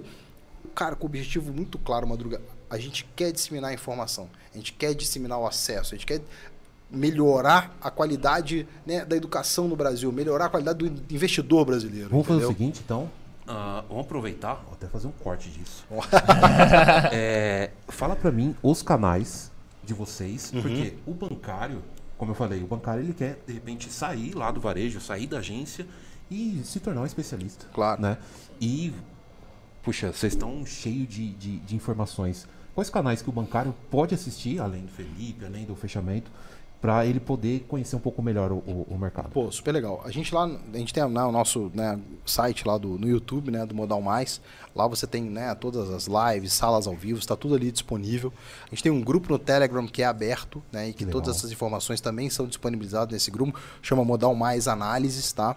E todas as páginas também do banco, tanto no LinkedIn como né, Facebook, é, Instagram, tem todas as informações ali que, né, ou algum produto novo, ou alguma novidade que está acontecendo. A gente acabou de lançar, como eu falei, essa parceria com valor econômico. Então os clientes conseguem hoje, dentro do próprio né, do desktop dele, pô, ver todas as notícias do jornal Valor Econômico. Pô, isso eu acho que tem um valor. Ah, valor, tem um valor, é muito bom.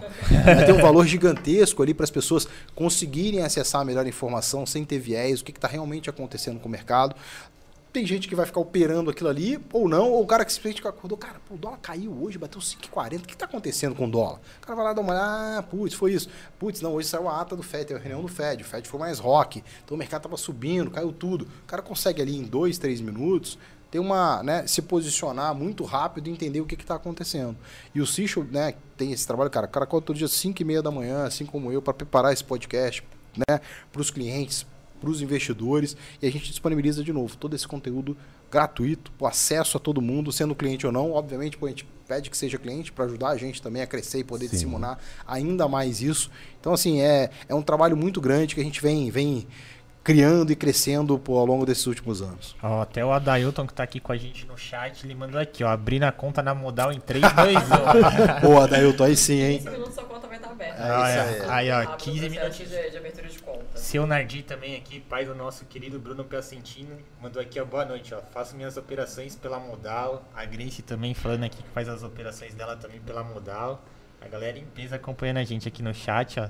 Já saiu uma inscriçãozinha, hein? Boa. Show, sensacional. É, gente, ah, a gente falou um pouquinho do, do perfil aí do funcionário ah, que vocês buscam. Foi um pouquinho. Desmistificou essa questão da, da certificação. Ah, queria saber o que, que vocês têm de vaga. Vocês conseguem falar isso pra gente? Poxa, a gente precisa de um comercial, de uma vaga assim. A gente precisa de, de, de, de, de alguém dentro. O que, que dá para esses, de repente, esses bancários que estão aí, eles se certificar, eles se preparar, ter experiência, para poder entrar no time de vocês? E legal. até complementando, se vocês puderem passar pra galera, onde que eles se candidatam pra essas vagas? Se é LinkedIn, se é no site de site, vocês. Legal. Então, a gente tem lá, né, um pro- processo, eu só esqueci que era o tal do e agora virou outra coisa, né? Ainda é Kinob? Acho que não é mais, não. Kik, agora. É aqui. Tem, é Kik, então é isso. Eu sei que dentro do LinkedIn, é, o pessoal consegue entrar na página do Banco Modal no LinkedIn e Show. lá tem o, o link para o cara se candidatar a todas as vagas que estão abertas. É porque mudou, era, acho que era Kenob, mudou para um é outro. Kik, É é. Kik, então. Então é isso. Mas pelo, pelo LinkedIn mesmo, ele já consegue, tem todas as vagas que tá, tá em aberto, assim, de repente não tá lá a vaga em destaque, mas se ele entra pelo LinkedIn, aparece todas de todas as áreas, é segmentado por área, tudo certinho. É, a galera tá vindo a gente. Sai agora, hein, galera. Espera terminar o podcast primeiro. Não sai agora. Tô acompanhando aqui. Se vocês saírem, depois eu vou atrás de vocês. Então, ó, terminou aqui. Vai lá no LinkedIn, coloca lá Banco Modal, Isso. vagas, e aí consulta. E passando lá, vocês conta, volta aqui, manda pra gente no chat. Ó, consegui, hein, fui chamado pra entrevista lá no Banco Modal. Pô, legal. A gente, né, conta, cara, cresceu muito o banco. A gente tava até brincando assim que a pandemia, depois da pandemia, hoje se todo mundo quiser voltar pro escritório, cara, não consegue. Não tem vaga mais para todo mundo. A gente cresceu muito ao longo dos últimos anos. Então, como eu te falei, a gente há, sei lá, 7, 8 anos atrás, era um banco que sempre teve ali entre 110 e 130 funcionários, não saía muito disso. E hoje a gente tem, sei lá, 1.400 colaboradores trabalhando com a gente. Então, pô, é super bacana, super legal ver esse, esse crescimento. Quando o escritório tava cheio ali, pré-Covid, cara, era uma delícia. Chegava ali, aquele barulhão rolando, sabe aquela coisa, Aham. uma energia bacana, Sim. muito bacana. Então, assim, eu sinto muita falta disso, né? Espero que em breve a gente consiga voltar. E a gente contratou pra caramba em um monte de área. Pra você ter uma ideia, na área do Premium, né? Que é, que é uma área que a, a Erika toca, é, lá junto com a Patrícia, W, Gustavo, tem uma turma grande lá. A gente era, sei lá, eram seis pessoas. Hoje a gente tem 50 bankers tocando essa área, tá? Na área que a gente chama do cliente, que é o Prestige, né? Que é o cliente que tem entre 50 mil e 300 mil para investir, e já nesse segmento ele tem assessoria. A gente tinha 11 pessoas. Eram Hoje. sete, É isso aí. Quando eu entrei. 7, eu a entrei gente chegou a ter uma 11 em função, 2018 e hoje são mais de 90 bankers dentro desse segmento. A parte toda de CX também, atendimento, cara, era uma área, foi uma área que cresceu pra caramba, uma área de cartões também cresceu pra caramba. A toda a parte, por exemplo, compliance, quando a gente começou o projeto Moda Mais, a gente tinha duas pessoas no compliance. Hoje só no compliance são 16 pessoas. Então, assim, é, tem sempre muita vaga, muita coisa acontecendo e rolando. Então, pô, não perde a oportunidade lá, não, não, a pessoa criou até essa ferramenta no LinkedIn, que acho que facilita muito ali Sim. o acesso. Hoje, o nosso time de gente de gestão lá deve ter também uma enormidade de pessoas, né? Acho que para tomar conta também dessa turma toda, parte toda de treinamento, certificação, é, pô, problemas, né? Porque todo mundo ali tem problemas, você, né? Tem às vezes problemas de família e tudo mais. Então, assim, é uma turma muito grande que está especializada. Tanto é que lá, dentro de casa, não é recursos humanos, entendeu? Lá o departamento é gente e gestão. Então, assim, porque, cara, a gente cuida de gente, entendeu? A gente trata a gente. E como é que a gente faz a gestão de gente? Eu Então, até assim, vi, acho que essa semana, acho que você fez até uma postagem no LinkedIn falando do crescimento do Banco Modal. Vocês foram o banco que mais cresceu em 2021, Pois né? é, Acho exatamente, cara. eu não, eu não vou arriscar a porcentagem pra não falar errado na, na frente do Ronaldo. Já pensou dessa vez. Mas, tipo, vocês tiveram. Passaram o BTG, passaram e tal. Foi tipo, o banco que mais cresceu né, no ano de 2021. E acho que foi até a Grace que comentou aqui, pedindo pra vocês falarem um pouquinho. Como que foi o posicionamento de vocês na pandemia, assim? Vocês já estavam. ah, Óbvio, não tem como ninguém prever o que aconteceria. Mas de estrutura, vocês tiveram que se adaptar muito durante a pandemia? Ou vocês já tinham uma estrutura que deu pra conduzir? Porque a gente viu muito cases de empresa, até dos bancos mais. Parte um pouco mais de maquinário, mas assim, em uma semana conseguiu preparar tudo: VPN, dar notebook para quem não tinha, a gente sabe que tinha pessoas que não tinham condições. Isso que eu achei uma coisa bem legal, que a pessoa conseguiu se tocar. Por exemplo, ah, eu tinha meu notebook, eu não preciso pegar no banco, vou deixar para outra pessoa. Então a gente viu também esse senso, um se solidarizando com os outros. Então, assim, mas em uma semana se preparou tudo. Que foi uma coisa assim, foi muito rápido, muito rápido. A gente, assim, píssico, cara, de cobrir economia, né? Então, assim, o Sichel e todo o time dele lá cobrem com muita profundidade o que está acontecendo no Brasil, Estados Unidos, China e Europa. A gente sabia que tinha um bicho rolando, um negócio diferente acontecendo lá, Aham. né? diferente. Tanto é que eu lembro até que na- no nosso posicionamento nos mercados até, a bolsa naquela época estava ali próxima dos 125 mil pontos, a gente falou, cara, chega, tem um negócio diferente acontecendo, zera toda a bolsa, porque vem um trem diferente aí. Foi ótimo, né? Porque o mercado depois colapsou, mas a gente não tinha a menor ideia de pensar em estrutura física, cara. Peraí, aí, o que eu vou fazer com as pessoas, né? A Erika falou em uma semana, eu diria que foi um pouquinho, talvez 15 dias. Em 15 dias, a gente botou s- 97% das pessoas em casa. Eu tô falando 97% por quê? Toda a nossa área de risco e toda a no- nossa área de, nossa área de mesa institucional, que é que atende os fundos, os gestores, as tesourarias dos bancos, que tem ali um maquinário pesadíssimo, telefonia pesadíssima, não dá para você fazer isso de casa, é, ficou no banco. Obviamente, pelo próprio espaço, né? A gente conseguiu deixar as pessoas bem separadas, Sim. bem protegidas, enfermeiras, medindo e tal, temperatura, teste o tempo inteiro. O resto da galera, cara, foi todo mundo para casa. A gente, em 15 dias, deixou 100% das pessoas do banco com o notebook. E a gente não tinha notebook no banco. Todo mundo era CPU. Você entrava lá no computador, tua mesinha e tal. A gente conseguiu, em, sei lá, começamos, obviamente, alugando, né? Aham. Saímos na frente todo mundo, alugamos um monte de notebook. E depois fomos comprando e trocando por máquinas nossas. Então, hoje, o banco, 100% dos funcionários do banco tem um notebook. 100%. Então, desde o cara, né, do que, que tá, sei lá, na área de back-office, ao cara do front office, ao cara do middle, ao cara de, todo mundo tem um notebook. Como é que a gente se preparou para isso? É, acabou aquela história da, da sua mesa, né? Você não tem mais a sua mesa. Pô, eu tava até falando com vocês, eu como um bom botafoguense, né, cara? Tinha minhas mandiguinhas lá, do Botafogo, meus santinhos ali, foto da família. Não, acabou. Não tem mais nada disso. A mesa hoje tem lá, né, duas, duas telas de computador que você chega com o seu notebook, pluga lá e você trabalha.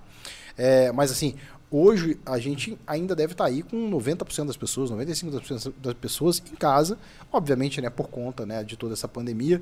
Foi uma loucura. Na primeira semana eu tinha certeza que não ia dar certo. Falei, não vai dar certo, possível. Deu certo, errei, graças a Deus. É, mas assim, a gente se preparou muito rápido. Acho que assim, eu imagino que você pegar lá um Itaú com cento e tantos mil funcionários, cara, fazer isso, deve ter sido um inferno na Terra. A gente conseguiu fazer isso porque, obviamente, né, tamanho era muito menor. Mas a gente também, cara, eu acho que isso foi uma diferença muito grande. Falou o seguinte, gente, esse é um momento extremamente complicado, né, para todo mundo, né, para as famílias, né, dos nossos funcionários e para as pessoas que estão sendo afetadas por isso. Então a gente fez uma série de campanhas dentro do banco para ajudar um monte de CUFA, as CUFAs do Rio, um monte de ONG daqui de São Paulo, para ajudar famílias que estavam numa situação complicada. E pessoas, inclusive, do nosso time, que pô, a gente chegava à conclusão que às vezes o cara, pô, beleza, dei um notebook pro cara. Meu amigo, você pluga na VPN aí. O cara fala, pô, velho, internet. Que- é, não, ou até não Vai, tem, não, cara. não, entende Eu o pago, para fazer a instalação. Eu pago 20 pratas de internet. Minha internet é horrível. Telefone, você... cara, não, não tem problema. O banco comprou para todo mundo aquele né, modemzinho. Sim. Então todo mundo que não tinha internet né, em casa, internet boa, o banco disponibilizou um modem que o cara clicava para ele continuar trabalhando, pô, normalmente, sem problema nenhum. O banco mandou para casa de todo mundo. Pô, a- o seu computador lá, a sua tela, a sua cadeira, a sua, né, seu livrinho, todo mundo recebeu em casa esse instrumental para poder kit, conseguir né? fazer ali da, de casa, né, como se ele estivesse né, no trabalho. É, acho que você falou bem, Manu, como é que pô, se, se adapta nisso, né? Eu lembro bem da, da minha mulher, né? Porque lá em casa, imagina, ficou eu, minha mulher, três filhos, sogra, mãe e quatro gatos, velho. É uma hora ali que a gente fala, ai meu Deus, o que, é que vai acontecer? E aquela coisa de você acordar às vezes de manhã, você vai pro banco, aí você toma um café, e tipo, cara, e agora? O que, que eu faço? Já senta aqui no computador e começa a trabalhar? É, é uma loucura, é uma adaptação. Mas eu acho que todo mundo aprendeu, né, a trabalhar né, no home office. Algumas pessoas veem vantagens nisso, e eu tenho visto muito claramente que áreas especificamente que não atuam com o cliente, ou que né, o cara consegue meio trabalhar sozinho, cara vai continuar no home office para sempre. Ele, ele, ele entendeu aquele negócio, curtiu. Para mim, a experiência não foi boa. Eu acho que eu trabalhei muito mais e produzi menos. Acho que é um pouco daquela história do conflito ali. Casa, trabalho, pô, eu não desligo nunca, sabe assim? Você liga, fica ligado 100% do tempo, o tempo inteiro. Então, assim, eu acho que isso é ruim. Eu acho que às vezes você dá uma quebrada, né? Almoçar com o pessoal, sair no final do dia para tomar um chopp, faz a brincadeira, tem aquela galhofa ali do, do escritório. Acho que esse é um negócio que faz super bem também, né? Acho que, pô, a gente até no começo, quando a gente abriu, assim, a, a pandemia deu aquela melhorada, né? No final da primeira onda. Pô, tem uma galera, pelo amor de Deus, eu quero voltar pro trabalho, que eu não aguento mais ficar em casa. Eu, eu era um desses, eu não aguentava. Eu ficava em casa. Um, eu sou disperso, então em casa o cachorro latia, eu ia brincar com o cachorro. É, pois é. Então, assim. Ah, buzinava na rua, eu ia ver o que, que era. Aqui não, eu sei que eu vinha pra cá, eu sentava. tra- Eu, eu também sou um desses que eu preferia mil vezes estar vindo no escritório presencialmente. E eu sou adepto ao presencial do que o Aham. home office. Mas entra muito nessa questão de perfil. É isso, Eu sei que eu vou entregar muito mais Uhum. eu estando no, escritório, sentadinho com a galera, do que em casa, por mais que tenha questão de conforto, não vai Uhum. pegar transporte, ac- acaba acordando um pouquinho mais tarde, porque você não vai precisar é, sair. Não, cara, ir, mas- isso aí na vida das pessoas é porque a gente acha, olha muito pro nosso umbigo, né? Uhum. A gente tem essa mania sempre de achar que pô, a decisão que a gente toma pra gente é a melhor pra todo mundo. Cara, você tá redondamente enganado. A gente vê lá, cara, tinha pessoas que às vezes demoravam, acordavam 4, 5 horas da manhã pra chegar no trabalho, 7, 8 horas da manhã. Cara, a vida pra esse cara no home office melhorou um milhão de por cento. E a gente tem que. É isso. E a gente e consegue entender isso e chegar com cara, pô. Você em casa, você vai render muito mais, vai trabalhar muito mais, vai ficar muito mais feliz. Então, a gente, pô, às vezes, nas- a, é, a única coisa que eu, que eu pedia, né? A gente, obviamente, ficou se falando pelo Teams, Zoom, o tempo inteiro, né? A única coisa que eu falei é o seguinte, cara, não tem câmera fechada. Que ter câmera aberta. Até porque, de novo, não é pra ficar de biquíni, né? Ou, sei lá, de sunga, sem camisa em casa, porque você tá trabalhando, você não tá na hora do trabalho, né? Então, assim, é câmera aberta, e eu acho que até câmera aberta eu falava que era muito em respeito a quem tá falando contigo. Porque você não pode estar olhando para aquele muro ali, né? Aquela, ah, aquela, pô, pô, quem? O cara tá prestando atenção no que eu tô fazendo? Não. Então, a única exigência que eu sempre fiz é o seguinte, bicho, qualquer reunião aqui, seja nossa com o cliente, sim. é câmera aberta. Porque você tá trabalhando e beleza, vamos tocar a vida. Agora, hoje, todo mundo se, ada se adapta, se adequa é, aonde se sente melhor. Então, cara, se você está se sentindo melhor trabalhando de casa, pô, legal, não tem problema nenhum. Sua meta tá aqui, tá dado aqui, cara, e, e a gente consegue ver isso muito claramente, né? Do tipo, quem tá trabalhando e quem não tá. E a gente sabe que no final das contas, cara, não dá pra você ficar enganando, né? E você não consegue enganar as pessoas por muito tempo. Uma hora final, as coisas aparecem. Você não, você é quem você é, né? Você pode até falar, não, eu isso, vai passando o tempo, você vai, Ih, cara, mas é isso mesmo? É? Hum, parece que não, hein? E, e é isso. E vai ficando consegue- feio pra pessoa, né? você não consegue ser um personagem por muito tempo, né? Então, assim, eu acho que esse é, que é o ponto principal. E aí, eu acho que todo mundo se adequou. Eu acho que hoje, até se a gente fizer uma pesquisa lá no banco, A maioria vai querer ficar em eu casa. diria que 60%, 70% das pessoas vão querer ficar em casa. Ou Entendeu? Modelo E a- algumas vezes, né? Fica uma parte home office e vai uma, uma ou outra, duas vezes na semana. E, Né? cara, mas assim, eu acho que, tipo assim, as pessoas melhoraram a vida delas. A gente tem gente lá, por exemplo, que hoje mora lá, pro EW, que né, veio do Itaú, junto com, né, com a Paty. É, cara, acho que ele mora em Dayatuba. Exato. Pô, a qualidade de vida do cara é absurda, Sim. entendeu? Pô, a Paty mora aqui em São Paulo, aí beleza, tá muito mais tempo no escritório. Agora, pô, o Thiago também mora, sei lá, uma hora e meia, duas horas, às vezes o cara demorar três horas pra chegar no escritório. Pô, deixar o cara trabalhar de casa. E eu acho que, de novo, a gente teve aquele período da adaptação, né, que você fala, cara, e agora? O que, que eu faço? Mas acho que agora todo mundo já entendeu que você acorda, você faz seu cafezinho lá de manhã, você senta na mesa e começa a trabalhar como se estivesse no escritório, né? O seu, a sua mente já tá programada pra isso. Então, assim, e essas pessoas, cara, a gente melhorou demais a vida delas, cara. O cara precisa pegar três horas pra vir, três horas pra voltar. Pô, é um absurdo, Tem entendeu? um, primo que trabalha no TI do Nubank. Uhum. E aí ele fala, poxa, eu não quero voltar. Eu- eles estão pensando em a possibilidade, mapeando com os funcionários. E eu falo, cara, eu não quero voltar. Porque ele falou, poxa, eu vou ter que. O, o- a distância, né, Uhum. onde ele mora, não é perto da, da sede da Nubank.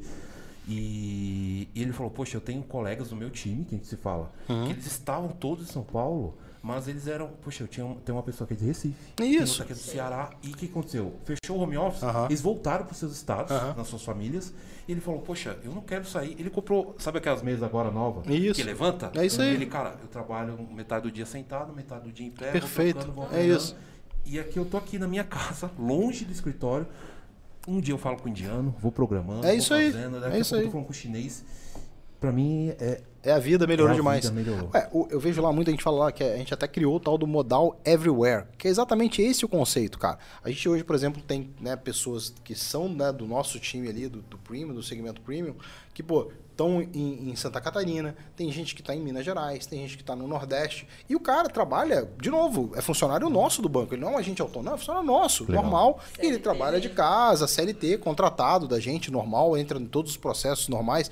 O que a gente faz de vez em quando, sei lá, uma vez por mês, uma vez a cada dois meses, vem cá, traz pra cá, vem pra São Paulo, também pra sentir um pouco do calor aqui da Sentir a turma. cultura. Porque eu acho que isso é fundamental. É, e aí, essa sempre foi uma preocupação muito grande minha, que eu acho que, tipo assim, a gente que é velho de banco lá, é, quer passar exatamente o legado do Diniz. Que era, vem cá, a gente tem que passar o legado. Pô, não dá pra você passar o legado no Teams. Sim. Não dá pra você passar o legado no Zoom.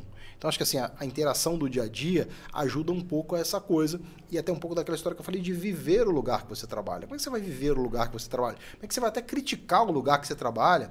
E a gente brincava muito nesse negócio assim. Eu falei, cara, como é que tem funcionário do banco que não tem conta no banco? Você precisa saber até quando dá problema, e os problemas acontecem, e a gente dá problema, isso faz parte, né? Mas o principal é como é que você endereça isso e entrega a melhor resposta para o seu cliente. Mas como é que. pessoas por trás de cada processo. E como é que você vai. Pois é, e como é que você vai chegar e criticar isso se você nem conta no banco tem? Você nem sabe o percalço que o teu isso- cliente está A passando. responsabilidade não existe, tem que ter conta. Então, é- esse é o tipo da coisa, mas então, mas tem gente que acha que não precisa, né?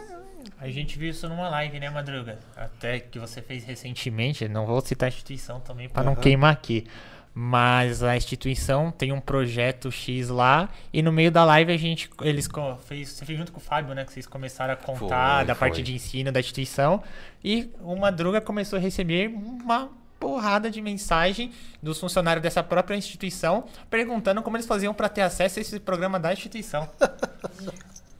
É, foi co- comunicação é um negócio complicado, cara. Seja nas instituições pequenas, nas grandes, sabe que isso é sempre um grande desafio. E é um pouco do. não é- o mais importante não é aquilo que você está falando, né, cara? Mas é principalmente. E principalmente como é que a pessoa está entendendo. E aí, pelo Teams, cara, é pior ainda, né? Porque você não consegue sentir muito isso. Aí, pelo menos ali no olho no olho, às vezes essa coisa faz um pouco de diferença. E aí acho que você consegue ajustar as a gente arestas. É isso aí. Como bom mineiro, né, cara? Conversando a gente se entende. Ô, Naldo, a gente já tá chegando nos nossos últimos minutos, Opa, né? já passou tão rápido. Passou voando. Quanta coisa legal você trouxe pra gente, a Érica também. E eu queria que aproveitar vocês, a, a Érica tá à frente de uma área, você à frente aí do banco. Eu queria que vocês passassem uma mensagem hoje pra essa galera que tá na empresa, essa galera que tá em outros bancos, tá entre- en- entrando no mercado financeiro, né? Poxa, tá fazendo um PAP, tá querendo entrar na área de investimentos. Queria que vocês dessem uma mensagem aí pra essa galera ah, pra seguir na carreira. E é engraçado assim como é, eu vejo 25 anos do Itaú, assim, a migração que ela fez para o modal. Então, a gente está sentindo cada vez mais essa migração das pessoas saindo de grandes bancos para procurar um banco digital. Então, acho que o primeiro passo, sangue nos olhos, é primordial quando a gente vai falar com o candidato esse sangue dos olhos. E a preparação, o que que vocês estão fazendo hoje? Estava conversando até no começo, que quando eu estudei lá atrás para o PQO, me deram uma apostila, era uma apostila assim enorme, e é isso, estuda aqui, tem as questões para você fazer a prova. Então, é, aproveitem todo esse conteúdo gratuito também que tem. Então, assim, se eduquem, se preparem para falar com o cliente, já puxando aqui minha sardinha para a área comercial. se, é, se preparem para falar com esse, com esse cliente, lê as cartas, todo final de mês o gestor daquele fundo faz uma carta explicando por que esse fundo foi mal, por que ele foi bem, e se prepare para falar com o cliente. Então, assim, educação é primordial. Educação e sangue nos olhos. Cara, é, assim. Eu acho que a primeira coisa que você tem que fazer é, é acreditar em você. Acredita que você é capaz, que você vai conseguir conquistar as coisas da forma correta. Tipo, seja honesto, sempre. Sempre. Isso aí tem que ser o, sabe, a base da tua fundação. Se você não for honesto, né, com você mesmo, com os outros, tá errado. E acredite em você, cara, e, estude. Eu acho que não existe saída sem educação. Não existe. A única forma que você tem de vencer na vida, seja qualquer área que você vai atuar, é com educação, é investir em você. Pensa que você, cara, no limite é um produto. E você precisa estar bem preparado para concorrer com os outros produtos do mercado. E para fazer isso, cara, você precisa ter que estar, hum, de novo, na ponta dos cascos ali, de educação, de treinamento. É, hoje, de novo, a facilidade né, do projeto que vocês têm aqui de dar acesso a isso, cara, é assim, é tão fácil, entendeu? Que, pô, se eu tivesse isso na minha época, talvez eu tivesse até feito muito mais coisa. É, então, assim, aproveitem essas oportunidades. O mundo está aberto aí, né, para todo mundo. É, o mundo hoje não tem mais fronteiras. A gente brinca lá, é, até que né, com a chegada do Credit Suisse né, na, na vida do modal, as portas do mundo se abriram para os nossos clientes e para os nossos investidores. Mas isso vale também para educação e para qualquer coisa. Se você entrar aqui num, num site da Wharton lá, ou da, pô, qualquer faculdade né, do MIT nos Estados Unidos ou em Harvard, tem um monte de artigos e estudo de casos, tá tudo ali, cara, liberado, de graça. Então, cursos também. Cursos. Então, assim, invista em você, cara. Tipo assim, pensa nisso. Eu vou, vou re, é, é, é, falar mais uma vez esse negócio que, cara, conhecimento é a única riqueza que não te tomam. Sim. Então, cara, se você botar isso na tua cabeça, você vai realmente acordar todo dia disposto a crescer cada vez mais e esse negócio vai gerar para você, cara, coisas positivas lá na frente. Com certeza. Não tenho dúvida disso. Então, assim, acredite nisso. Não espera, tá? Que é, é, não fique esperando que as instituições ou outras pessoas é, te empurrem, sabe? Ah, pô, vai, cara, aqui, eu tô te dando essa chance, vai. Move você, corre você. É, pô, eu sei que a vida de todo mundo é diferente, mas assim, eu, eu, eu, eu posso dar exemplo porque minha vida também não foi fácil. Então, assim, uma coisa é falar, não, cara, olha, pô, estudei aqui, minha família é herdeira, tô vindo aqui de berço dourado. Então, eu sei que não é fácil. É, mas, assim, nunca deixa de acreditar. Tá? Nunca deixa de acreditar em você, no teu potencial e no que você quer fazer de diferente. Pensa que você, é, independente de onde você está, no momento da tua vida, pensa que você tem que deixar um legado. E esse legado é que pô, você vai ter pessoas melhores cada vez mais trabalhando com você, que você vai crescer profissionalmente e que pô, você vai olhar para trás quando você tiver lá 60, 70 anos e falar, cara, olha que coisa legal que eu construí. É, eu até outro dia tava, é, pô, fiquei né, super feliz, a minha última filha agora se formou né, no, no ensino médio. E aí, a, até acho que, foi, acho que foi a Paty que tirou uma foto, a, ou a Kelly tirou uma foto minha chorando, assim, porque, pô, formatura pela internet, um inferno, né? aí mas é um pouco daquela coisa, porra, cara, consegui, sabe? O terceiro filho que já tá formado, já tá entrando na faculdade. Então, assim, é um pouco daquele missão cumprida, né? Uhum. Você vai, cada etapa. Porra, foi duro pra caramba, porque acordar todo dia, quatro e meia, todo dia da manhã, quatro e meia da manhã para vir para São Paulo toda semana, para poder, pô, sabe, fazer a vida dos caras, chegar em casa sexta-feira todo dia, onze e meia da noite. Então, assim, é, é, mas não acredita que as coisas vêm fácil, porque elas não vêm, cara. A não ser que Sim. você seja um cara, pô, legal, ganhei na Mega Sena, ou, pô, meu pai é herdeiro para grande, para 99% dos brasileiros, cara, a vida é dura. É suor. É isso, velho. Então assim, é óbvio, eu acredito muito na inspiração, então tem pessoas que nascem com talentos naturais, isso é muito importante, mas eu acredito muito na transpiração, velho. Porque se você não correr atrás e pô, não se dedicar e não se matar, ninguém vai fazer isso por você criticar os outros, ou achar que pô, a vida do Instagram é aquilo ali, né? Todo mundo felizão, ricão. Pô, será que só eu que não tenho a lancha? Pô, será que só eu que não tenho isso aqui? Cara, não é verdade. A grande maioria daquele negócio é tudo mentira, tudo fachada. Então, assim, e aquele cara não vai resolver tua vida, velho. Não vai. Ele vai querer, às vezes, te vender facilidade. Por isso que eu acho que, tipo assim, invista na educação, cara. Invista em você. Você é a pessoa mais importante para conquistar o que você quer. E você vai conquistar o que você quer, cara, se você se dedicar para fazer isso. Deitado em casa, tentar fazer a revolução do Twitter, velho, não vai rolar.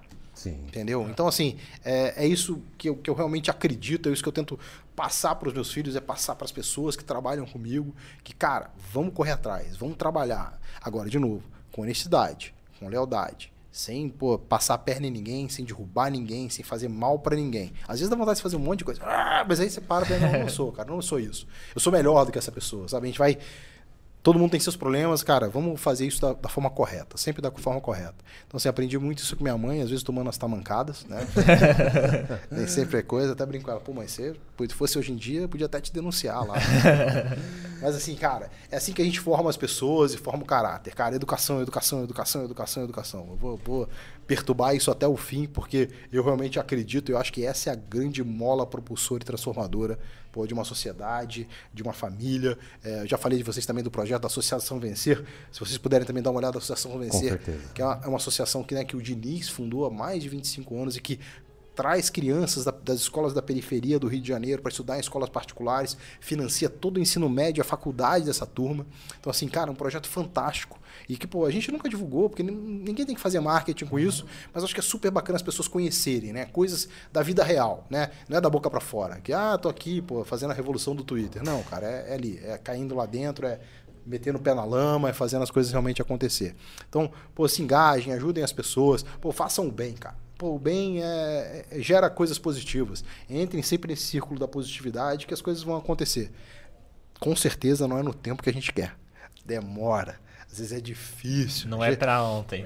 Às vezes a gente tem que, pô, engolir um sapo, engolir uma lagoa de sapo, respira fundo e segue o jogo, cara, sem desistir, sem esmorecer. Acho que é isso aí. Vambora, vamos pra cima. Eu tenho um, um amigo, Paulo, ele sempre ele gosta de falar essa frase nessas situações. Ele fala assim: Madruga, nem todos os dias é dia de colher, É isso aí. mas todos os dias são dias de plantar. Sem dúvida. É exatamente isso, cara. É exatamente isso. É É o exatamente Ronaldo isso. falando do Diniz, né? Eu tava nessa semana do Natal no, no Modal no Rio, né? E eu levei um susto, porque eu cheguei lá, era 8 horas da manhã, ele tava lá, trabalhando, com mais de seus 80 anos, né?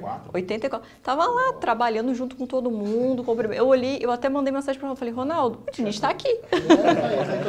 É, ele vai todo dia. Então, assim, é, é o exemplo, né? Eu vejo muito que o modal do exemplo, o Ronaldo também dá um exemplo excelente pra gente. Então, é, a gente vai muito por, esse, por essa linha também, dá o exemplo. Você vê assim, um senhor de 85 anos que não precisava estar lá, estava lá no banco junto com a gente, sentado todo mundo junto, véspera de Natal. Tem uma história muito boa dele, cara. Botafoguense, obviamente, né? Então, no fogão.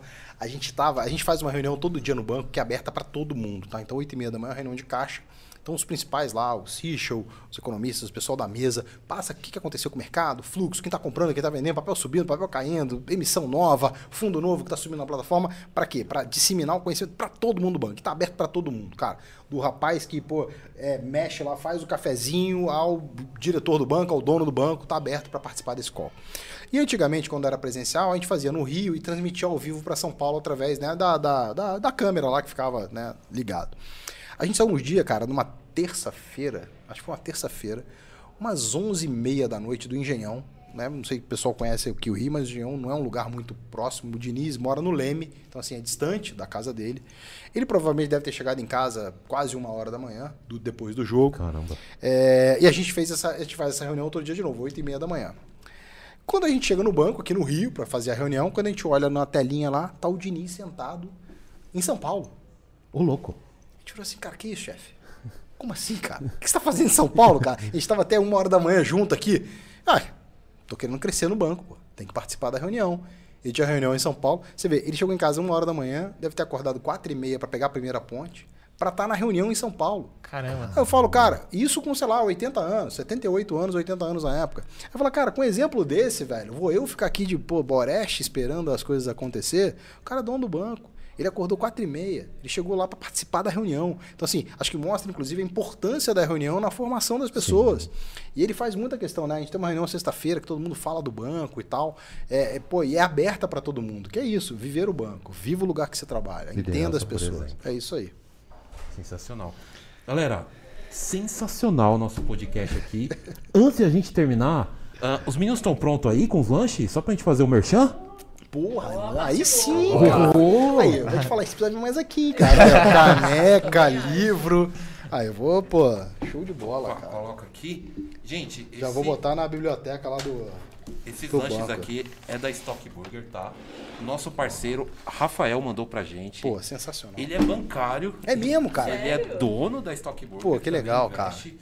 E ele tá patrocinando a gente. Pô, que legal. A Stock Burger ela tá no Rap, tá? Então se vocês quiserem aqui, ó. pedir, eles estão funcionando de terça-feira a domingo, tá? Ah, tem lanches O sensacionais. cheiro tá maravilhoso aqui. Os meninos, quando chega lanche aqui, vibram. O quê? Não, eu, eu Vitor só fico ali na portinha esperando terminar os podcasts pra. Gabriel e. Vitor já dá um pulo. Isso porque daqui a pouco a gente abrir vai ser, vai ser o cheiro. Não, cheiro vai pipocar. Vai pipocar Bruno Piacentini. Aparece do nada, né? Ronaldo. É isso, o cara. Fábio. Opa, terminei a live aqui. Já, Já- já pintou, Do né? nada termina a live assim, ó, do nada. Gente, acabou, tchau. É, ainda, ainda gostei do nome, Stock Burger. Stock. Burger. Ó, já tá aqui, já tô, já tô colocando aqui, ó, favorito. Beleza. Sensacional. Pô, show de bola. E agradecer, Rafa, Stockburger, obrigado pelo patrocínio, obrigado pelo apoio da gente. Henrique, dá uma última um, um tchau aí pra galera. Valeu, agradecer Madruga, agradecer o Ronaldo, a Erika por estar aqui com a gente. Obrigado. Foi um baita podcast, muitos aprendizados. agradecer junto. aqui a galera que está acompanhando a gente, o Rafael que está aqui, vamos que vamos, estoque. Obrigado, O Grace. Ismael, podcast sensacional. O João, ouvir o Ronaldo é sempre uma aula. O Thiago Santos também está aqui com a gente. Top Rona, representando muito. O Gilson, orgulho em tê-lo como grande líder do modal. Agradecer a todos que estão aqui com a gente. E galera, antes da gente finalizar, não esquece, deixa o like aí, comenta, vê se você gostou. Se não gostou, fala também pra gente estar melhorando É, cada isso vez mais. Comenta aqui se você, quem você quer ver aqui no Madruga Cash. Não esquece de seguir o Madruga lá no Instagram, arroba Madruga Bancário. E a gente se vê no próximo episódio, né, Madruga? Não esquece de seguir, eu me banco. E- Dois. Tchau.